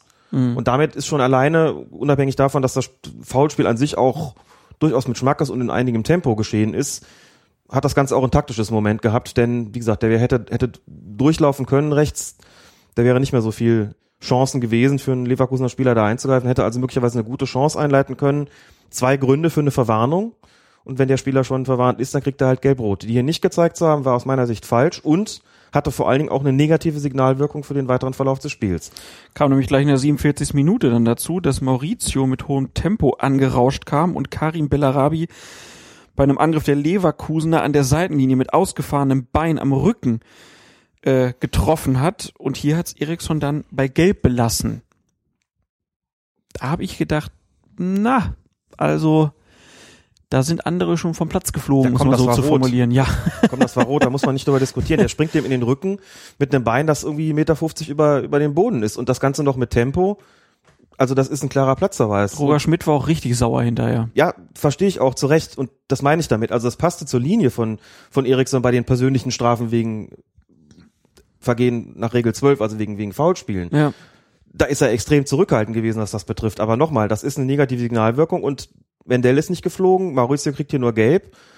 Und natürlich wird das Spiel dann härter. Was ist, ist doch klar, wenn die Spieler merken, wie weit sie können sehr weit gehen bei diesem Schiedsrichter, verhalten sie sich entsprechend. Das ist zwar keine totale Knüppelei geworden, aber das hat Eriksson die Spielleitung erschwert. Und zwar aus eigenem Verschulden. Dass ein Schiedsrichter das passiert, von seinem Niveau und von seiner Qualität, puh, also bei allem Verständnis dafür, dass es schwer war, dazu hat er leider sein Schärflein auch an der Stelle beigetragen. Das war klar, knallrot. Punkt. Nächste Szene, 69. Minute. Konter der Leverkusener. Bellarabi passt von der Torauslinie in den Rücken der Abwehr. Hakan Çalhanoğlu zieht ab. Stefan Kiesling steht in der Schussbahn und fälscht den Ball ins Tor ab. Und Latios Torwart ist draußen. Zwei Verteidiger stehen mit Kiesling in der Nähe der Torlinie und der Assistent signalisiert abseits. Und jeder hat gedacht, das kann doch nicht abseits sein. Da stehen doch zwei Laziali auf der Linie. Aber er hat richtig gelegen. Konnte Ja. er das gesehen haben? Ich denke, es war eine Teamarbeit, bei der sich die Headsets mal wieder bewehr, be, bewährt haben. Ich könnte mir vorstellen, dass der Schiedsrichter gesehen hat, dass Kiesling den Ball berührt hat und er dann mit dem Assistenten abstimmen musste, auf den die Leverkusener losgegangen sind. Stand er im Abseits, ja oder nein? Also musste quasi klären, hat ein Spieleingriff stattgefunden. Vielleicht hat der Assistent auch selbst gesehen. Ich fand es nicht so eindeutig ähm, im Originaltempo. Dann in der Zeitlupe hat man gesehen, klar, Kiesling hat den Ball berührt. Hätte er es nicht, dann hätte das Tor eigentlich schon zählen müssen, denn anders als bei diesem Spiel zwischen Nürnberg und 1860 München war das jetzt keine ähm, ballbezogene Aktion im Sichtfeld des Torhüters oder auch nur des Feldspielers, also der hat die nicht beeinflusst. So, das hätte dann sicherlich gezählt, also da werden die wahrscheinlich kooperiert haben. Und diese Verwunderung bei manchen, die geguckt haben und gesagt, na gut, der Torwart ist draußen, da stehen zwei Feldspieler noch, wo ist denn das Abseits? Dazu müsste man eben dann doch nochmal die Abseitsregel zitieren, der es eben einfach nur heißt, ein Spieler befindet sich in einer Abseitsstellung, wenn er der gegnerischen Torlinie näher ist als der Ball und der vorletzte Gegenspieler. Da wird der Torwart mitgerechnet. In der Regel ist der Torwart ja der letzte Mann, wie man so sagt, oder der letzte Spieler. Aber es können eben auch zwei Feldspieler sein. Der Torwart wird da einfach mitgezählt. Wir Mhm. zählen die Gegenspieler und der Torwart hat da keine Spezialrolle. Ist aber, wenn er weiter draußen ist, aufgrund der, und der Sehgewohnheiten, weil es eben häufig ist, dass er der letzte Mann ist oder der vorletzte, für den Assistenten schwieriger dann umzuschalten und sich klarzumachen, der Keeper bietet mir jetzt keine Orientierung mehr beim Abseits. Jetzt muss ich umschalten, jetzt muss ich klar, mir klar werden, da sind zwei Verteidiger. Und Kiesling stand so zwischen diesen beiden. Und das war höllisch schwer zu sehen, weil sich das auch in Blitzgeschwindigkeit verschoben hat. Also die Entscheidung richtig getroffen zu haben, das war Weltklasse. Das war nicht weniger als Weltklasse. Absolut grandios. Da einen Fehler zu machen, da war die Wahrscheinlichkeit deutlich größer, als das Ding richtig zu entscheiden. Wahnsinn. Super. Nach dem Lob müssen wir dann wieder mit der Kritik anfangen, glaube ich, weil in der 82. Minute ist es Diao Keita, der Kyriakos Papadopoulos enteilt und dann von dem Griechen etwa, also gut 20 Meter vor dem Tor in relativ zentraler Position niedergerungen wird. Ich glaube, so kann man es sagen. Ähm, dass dann da noch ein Leverkusener Verteidiger hätte eingreifen können, darf man bezweifeln und dennoch zeigt Eriksson hier nicht rot. Papadopoulos bekommt nur gelb. Klare Fehlentscheidung aus meiner Sicht. Ja, Fehlentscheidung. Da lief noch ein Leverkusen da irgendwo in der Nähe, aber ich bezweifle, dass der noch eingreifen konnte. Und Ja, damit vor allem hat ja bei Keita auch ja gesehen, wie Ja. schnell der ist. Ja. Er hat ja auch das Tor äh, sich ersprintet, sage ich mal. Und das kriegst du mit als Schiedsrichter, dass das so ist. Und das mindert die Chancen des Verteidigers zusätzlich. Insofern wird das tatsächlich auch mit einbezogen. Der wäre frei durch gewesen. Damit war es eine klare Notbremse. Und im Prinzip, wenn man die Gelb-Rot mitrechnet, der dritte nicht gegebene Platzverweis in diesem Spiel. Und das ist dann an Fehlern im Bereich der Personalstrafen doch deutlich zu viel, finde ich. Für einen Schiedsrichter dieser Qualität. Wie gesagt, vom ganzen Auftreten her, souverän wie immer, großartig, auch die Sache mit dem Abseits. Aber bei, den, bei der Kartenvergabe, das habe ich ehrlich gesagt nicht verstanden, warum er da so nachlässig gewesen ist. Ja, damit hast du das, finde ich, ganz gut zusammengefasst, die Leistung von Herrn Eriksson. Ähm, ja, dann verlassen wir die Champions League, kommen in die Weltklasse. Wir kommen zu den Hörerfragen. Hans-Christian Asemissen hat sich in der Kommentarspalte auf fokusfußball.de gemeldet. Er fragt, wann darf beim Fußball eigentlich gewechselt werden? In der 76. Minute des Champions League Finals stand Hernandez einwechselbereit an der Linie bei gleichzeitig ruhendem Ball für Barcelona. Der Freistoß wurde von Messi ausgeführt, der Wechsel jedoch erst nach der folgenden Spielunterbrechung. Hätte hier vor dem Freistoß gewechselt werden können und ist nicht und ist nur nicht gewechselt worden, weil die Auswechslung von Enrique nicht entsprechend beim vierten Offiziellen angemeldet wurde. Durch die Art des Wechsels ergab sich für Barca beim Spielstand von 2-1 natürlich die Möglichkeit, um Zeit zu gewinnen, weswegen eine Aufteilung auf mehrere Spielunterbrechungen als taktisches Mittel genutzt werden kann. Hat sich der Christian seine Frage da eigentlich schon selbst mit beantwortet? So ist es. Hat er. Greift man trotzdem gerne auf, weil das immer mal wieder gefragt wird. Wenn eine Mannschaft auswechseln möchte, ist diesem Wunsch grundsätzlich stattzugeben. Wenn nicht in der aktuellen Spielunterbrechung, dann auch zumindest in der nächsten. Man kann das als Schiedsrichter nicht unterbinden. Und wenn die drei Spielunterbrechungen nacheinander nutzen möchten, um dreimal zu wechseln, dadurch Zeit zu gewinnen, dann ist das ihr gutes Recht, dann wird das halt im Zweifelsfalle nachgespielt, wenn es zu lange dauert. Hier in diesem konkreten Fall schien es mir auch so gewesen zu sein, dass der Wechsel einfach noch nicht angemeldet gewesen ist. Und das ist eben bei Spielen mit Beteiligung des vierten Offiziellen so, der muss Bescheid gesagt bekommen, der notiert sich das, richtet das entsprechend auf dieser Auswechseltafel so ein. Und weil das noch nicht so war, durfte der Spieler noch nicht aufs Feld. Das sieht dann im Amateurbereich logischerweise anders aus und durfte aber hier, wie gesagt, der Grund gewesen sein, warum es eben dann noch eine Spielunterbrechung gedauert hat. Es gibt so im, weiß nicht, was wir schon mal erzählt haben, im Amateurbereich so ein bisschen so die Anweisung an die Schiedsrichter oder die haben zumindest die Möglichkeit, wenn ein Eckstoß ausgeführt wird und der Assistent muss von der Eckfahne zur Mittellinie wetzen, um eine Auswechslung zu, durchzuführen, dann wieder zurück, dass man da schon mal sagt, bitte bei der nächsten Spielunterbrechung. Aber grundsätzlich lässt sich das vom Schiedsrichter nicht über Gebühr verzögern und unterbinden sowieso nicht, weil das ein Recht der Mannschaften ist. Nächste Frage von MOP. Mir fiel beim Pokalspiel Aalen gegen Nürnberg auf, dass Bibiana Steinhaus ihre gelben Karten nicht in der Brusttasche, sondern in der vorderen rechten Hosentasche trägt. Mir ist zwar bekannt, dass es keine feste Vorgaben gibt, wo ein Schiedsrichter seine Karten zu tragen hat, dennoch entfachte daraus in unserer Fußballrunde daraus eine Debatte, ob dahinter bei weiblichen Schiedsrichterinnen im Männerfußball ein System steckt.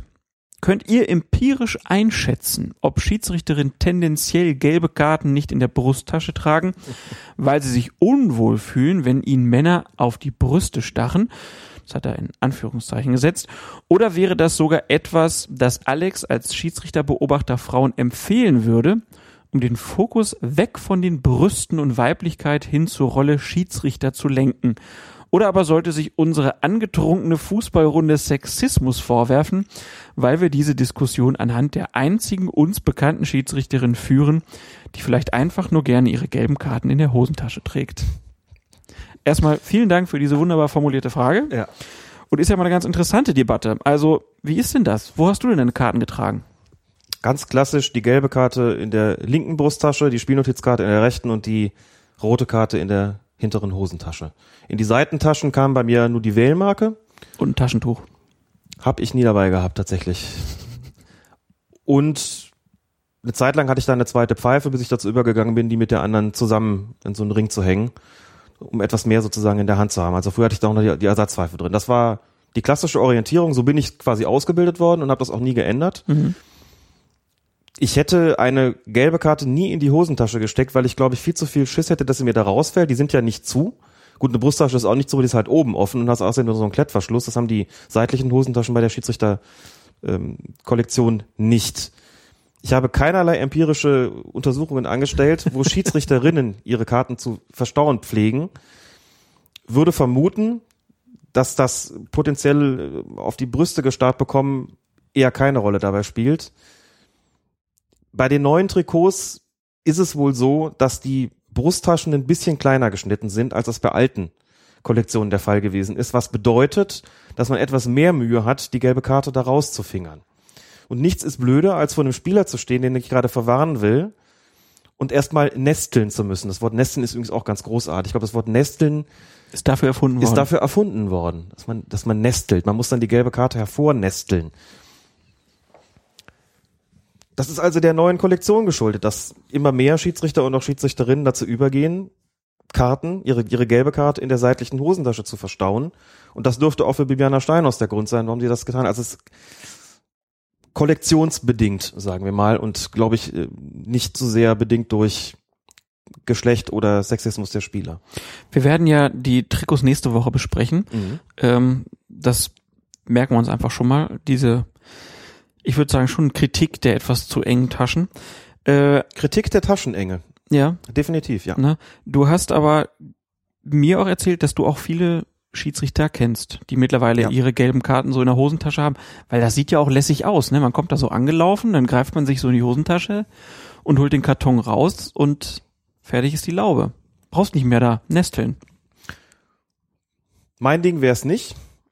Ich kann dem ästhetisch in gewisser Weise was abgewinnen, ab, was abgewinnen, wenn man sagt, man zaubert das so lässig aus der Hosentasche hervor. Ich fand und finde eigentlich bis heute persönlich den Effekt, der entsteht, wenn ich eine Karte aus meiner Brusttasche hole, besser. Vielleicht auch deswegen, weil ich es gewöhnt bin. Aber da zu stehen und Hand an die Brust zu legen und das ist eigentlich so die, die klassische Geste. Das ist natürlich weniger lässig, sondern unterstreicht mir den disziplinarischen Charakter des äh, Zeigens der gelben Karte, weshalb ich das eigentlich bevorzuge.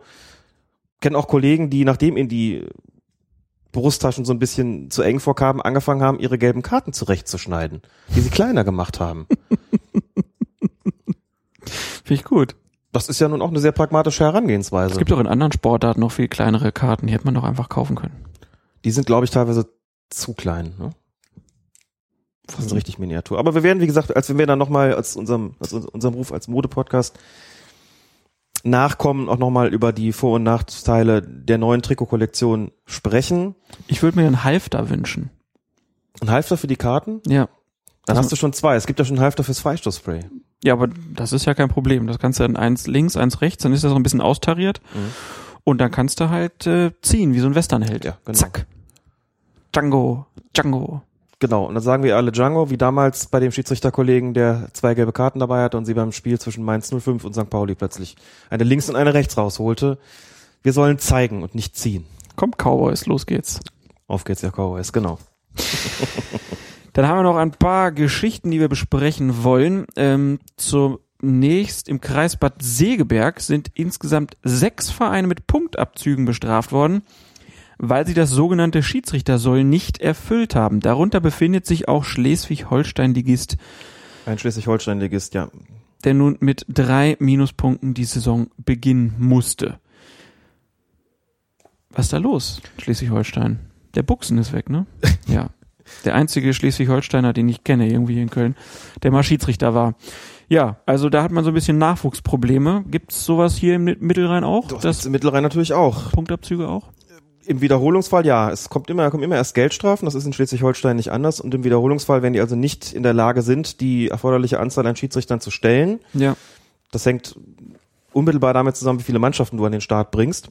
Wenn das im Wiederholungsfall dir nicht gelingt, dann kommen Punktabzüge, um den Verein einfach deutlich zu machen, wie wichtig das Stellen von Schiedsrichtern ist. Das ist auch das System, das sich am besten bewährt hat, den, also die Vereine aufzufordern, dafür zu sorgen, dass es genügend Schiedsrichter und Schiedsrichterinnen gibt.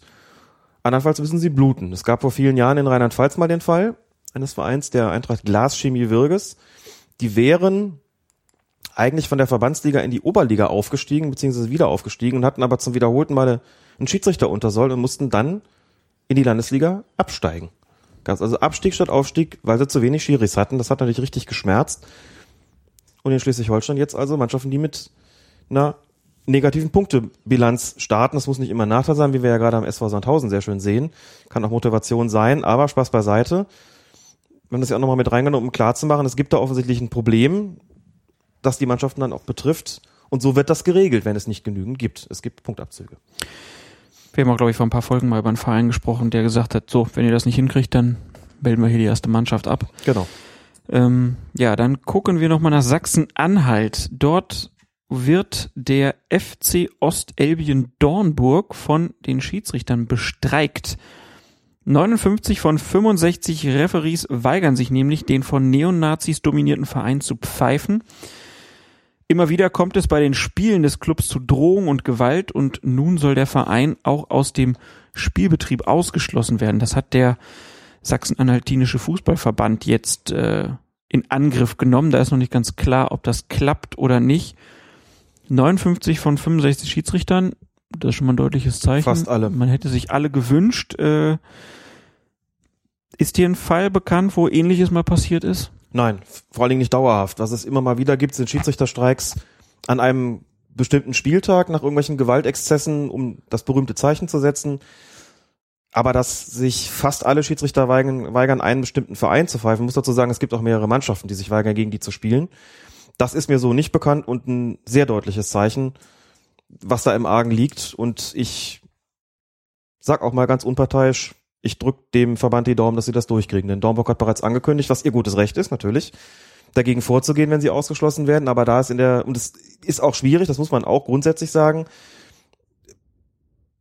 es gibt Voraussetzungen, unter denen man am Spielbetrieb teilnehmen darf. Und wenn man die erfüllt, ist alles in Ordnung. Also es geht hier nicht darum, irgendeine Form von Gesinnungsjustiz zu praktizieren.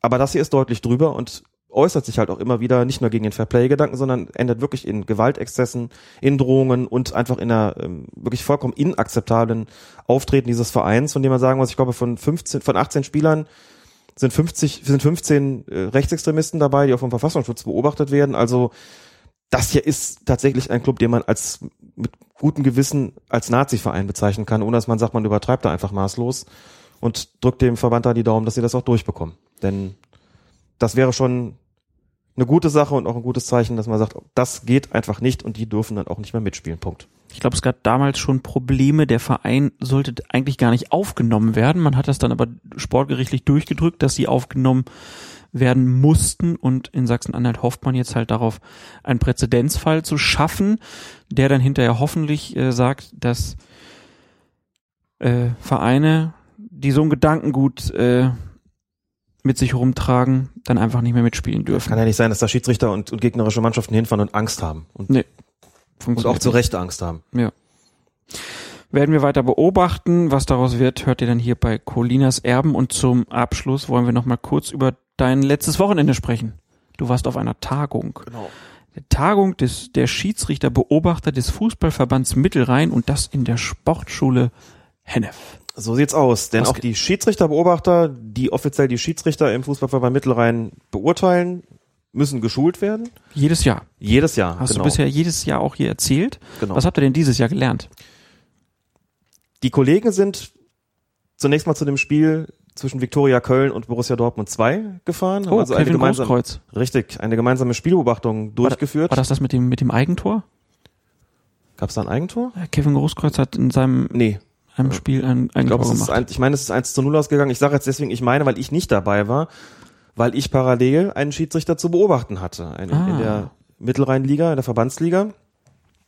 Der musste da beobachtet werden, einer musste es machen und ich war es. Das heißt, ich habe an dieser gemeinsamen Spielbeobachtung nicht teilgenommen. Diese gemeinsame Spielbeobachtung dient eigentlich dazu, dass man ja, sich das gemeinsam anguckt und anschließend darüber spricht, um so die Kriterien so ein bisschen zu vereinheitlichen, um darüber zu sprechen, wer hat was wie gesehen, wer würde was wie beurteilen, um einfach zu sagen, worauf wird Wert gelegt. Also man versucht einfach so das zu vereinheitlichen, sodass die Schiedsrichter, wenn sie einen Beobachter haben, nicht befürchten müssen, dass da vollkommen unterschiedlich gepunktet wird. So nach dem Motto, wenn der X kommt, weiß ich, ah, da kriege ich immer ganz viel, wenn der Y kommt, ganz wenig. Klar, die Gerüchte, manchmal sind es auch mehr als Gerüchte, gibt es natürlich trotzdem, aber das soll eben möglichst nivelliert werden, dass sowas, dass die Unterschiede nicht so wahnsinnig groß sind. Und anschließend bekommt man, also geht's dann in die Sportschule Hennef, da wird das, wie gesagt, besprochen, dann wird zu Abend gegessen, dann ist man noch, sitzt man noch ein bisschen zusammen, trinkt was und am anderen Tag, wir haben zum Beispiel diese DVD gezeigt bekommen vom DFB, mit der die DFB-Schiedsrichter die Clubs geschult haben, da habe ich jetzt auch kennengelernt. Wir haben, sind geschult worden in puncto Online-Beobachtungsbogen. Bis jetzt haben wir immer einen Vordruck gehabt, den wir ausgefüllt haben. Der wurde dann per E-Mail als Word-Dokument zum Beispiel verschickt. Jetzt werden diese Beobachtungen laufen direkt über das sogenannte DFB-Net, über das eigentlich alles läuft. Also jetzt gibt's den Online-Beobachtungsbogen. Wir sind informiert worden, was gibt's für Regeländerungen zu dieser Saison. Der Punkt ist, es gibt eigentlich keine. So die Möglichkeit des, des Wiedereinwechselns von Spielern in unteren Amateurklassen ins Regelwerk aufgenommen. Das wird aber schon eine ganze Weile praktiziert. Haben also ein bisschen Regelkunde noch bekommen. Solche Dinge finden auf einer Beobachtertagung statt. Und das macht eigentlich immer sehr viel Spaß, auch schön die Kollegen zu sehen. Immer eine sehr nette Angelegenheit. Und wenn man da rauskommt, hat man schon immer das Gefühl, jetzt kann die Saison auch kommen und wir wissen, worauf wir bei den Schiedsrichtern besonders zu achten sind. Es wird natürlich immer noch mal gesagt, wie das so ist mit der Punktevergabe, ob sich was dran geändert hat, nochmal so ein bisschen aufgefrischt. Wofür werden Punkte draufgegeben, wofür werden Punkte abgezogen, wie wirkt sich der Schwierigkeitsgrad eines Spiels aus in Bezug auf die Bewertung und so weiter und so fort. Das spielt dann auch immer noch eine Rolle und wird auch gesagt, wie war das in der vergangenen Saison, in welchem Spektrum, Punktespektrum hat sich das abgespielt, einfach um mal so ein bisschen über die Statistik zu sehen, wie, wie punkten wir eigentlich alle und was bedeutet das eigentlich so für die kommende Saison. Das erklärt auch deine Widmung für heute. Das erklärt meine Widmung, denn ich möchte diese Folge, ich glaube, wir hatten das noch nicht getan, in diesen bis jetzt eben 70 Folgen allen Schiedsrichter, Beobachtern widmen, die uns hören. Ja, und auch allen anderen, weil ohne die wird es ja auch keine Auf- und Abstiege bei den Schiedsrichtern geben. Richtig. Die entscheiden das ja im Prinzip. Ja, wir haben eben nochmal nachgeguckt, dann, äh, wie viele Spiele Erfahrung fallen weg. Aktuell wären es 1950. Du hast also recht gehabt. Da werden also noch ein paar mehr dazukommen, sogar über die Saison. Also da bricht ordentlich was weg. Ja, wie gesagt, äh, wir werden versuchen, im nächsten Podcast wieder Mode-Podcast zu machen und wir hoffen, dass wir uns schon nächste Woche wieder treffen.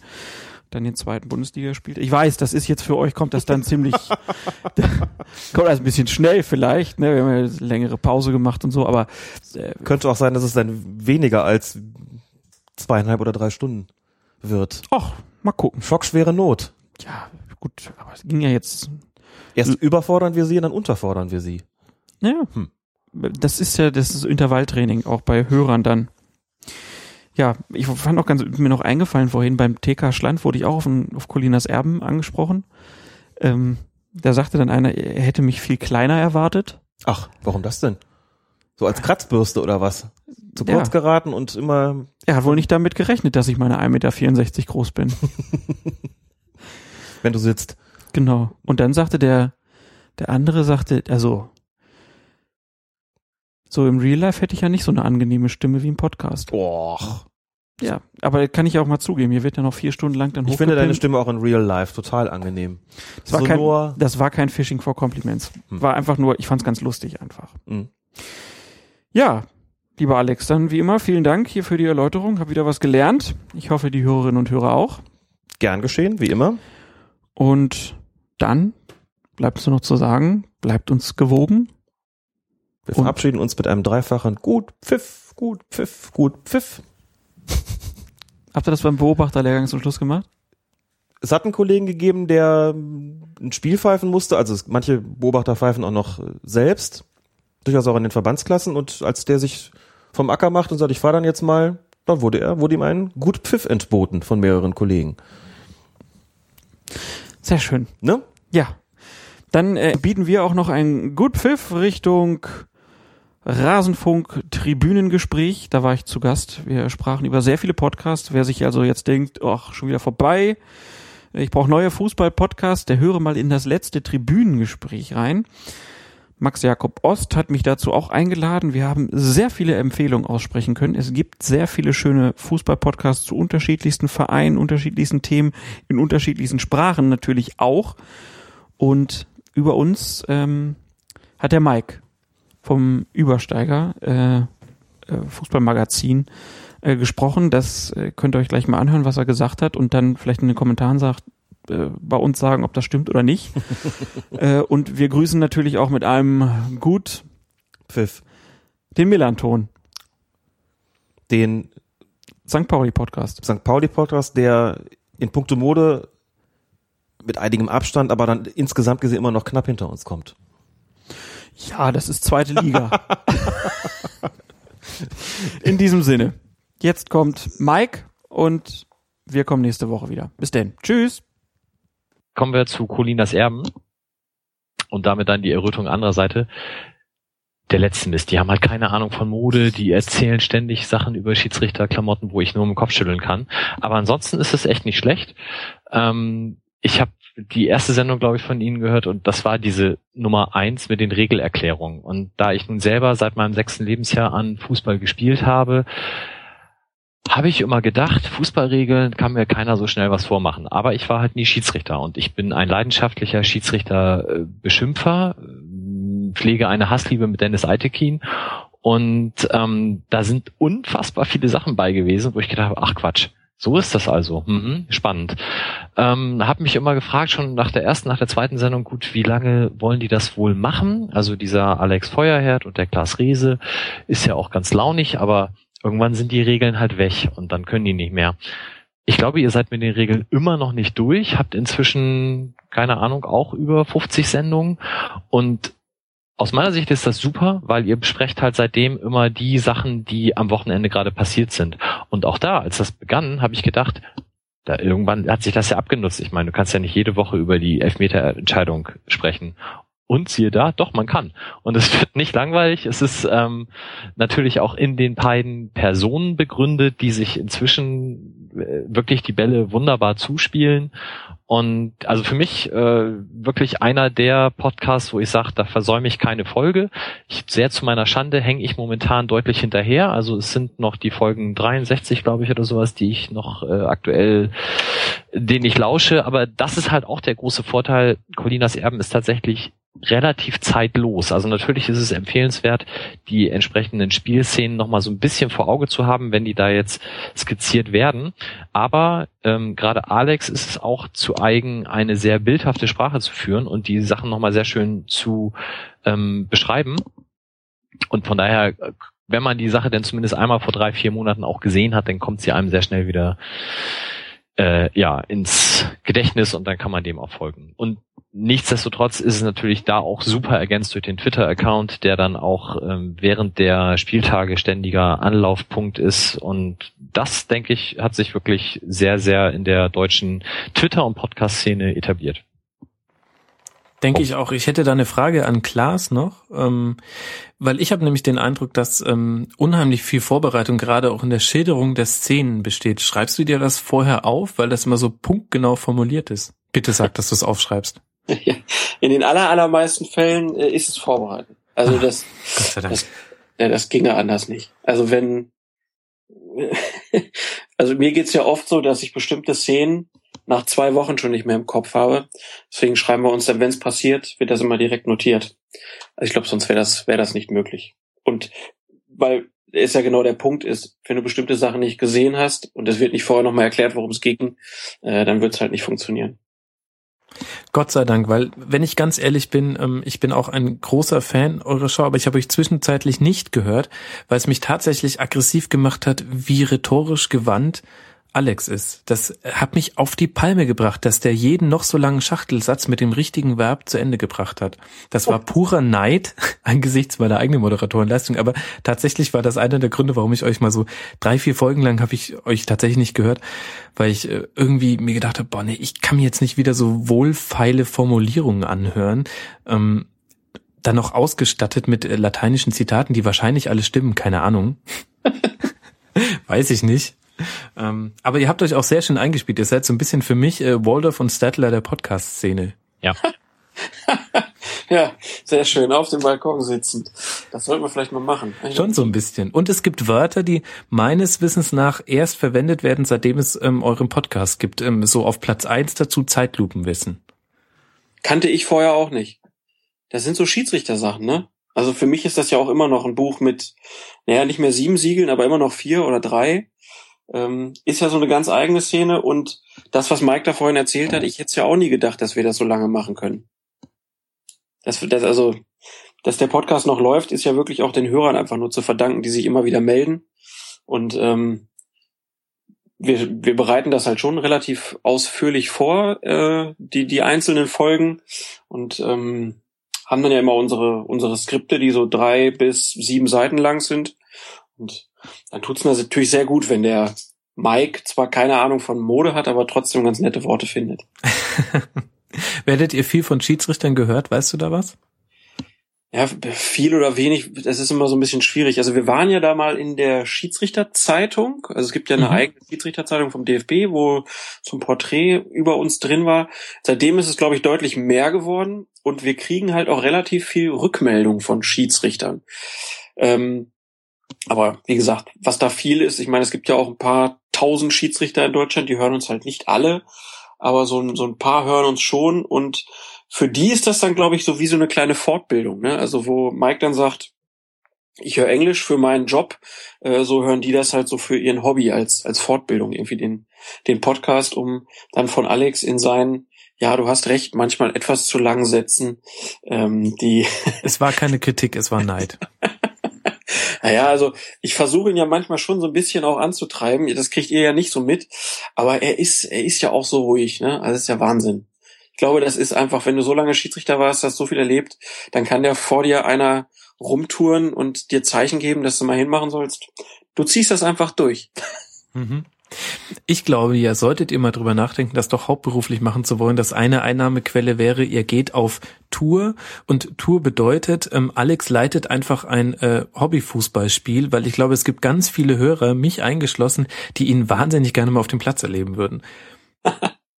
ja, wäre eine Idee, wäre ja für mich dann ganz easy. Ich könnte dann draußen Eben. stehen und die Tomaten verkaufen, um ihn zu bewerfen oder so. Nein, äh, ja, mal gucken. Also die Idee mit dem mal irgendwie was außerhalb zu machen, die haben wir tatsächlich, da gibt's auch schon erste Überlegungen. Ähm, dann noch ein Spiel pfeifen zu lassen, finde ich eigentlich ganz gut. Die Idee gefällt mir, werde ich ihm mal vorschlagen.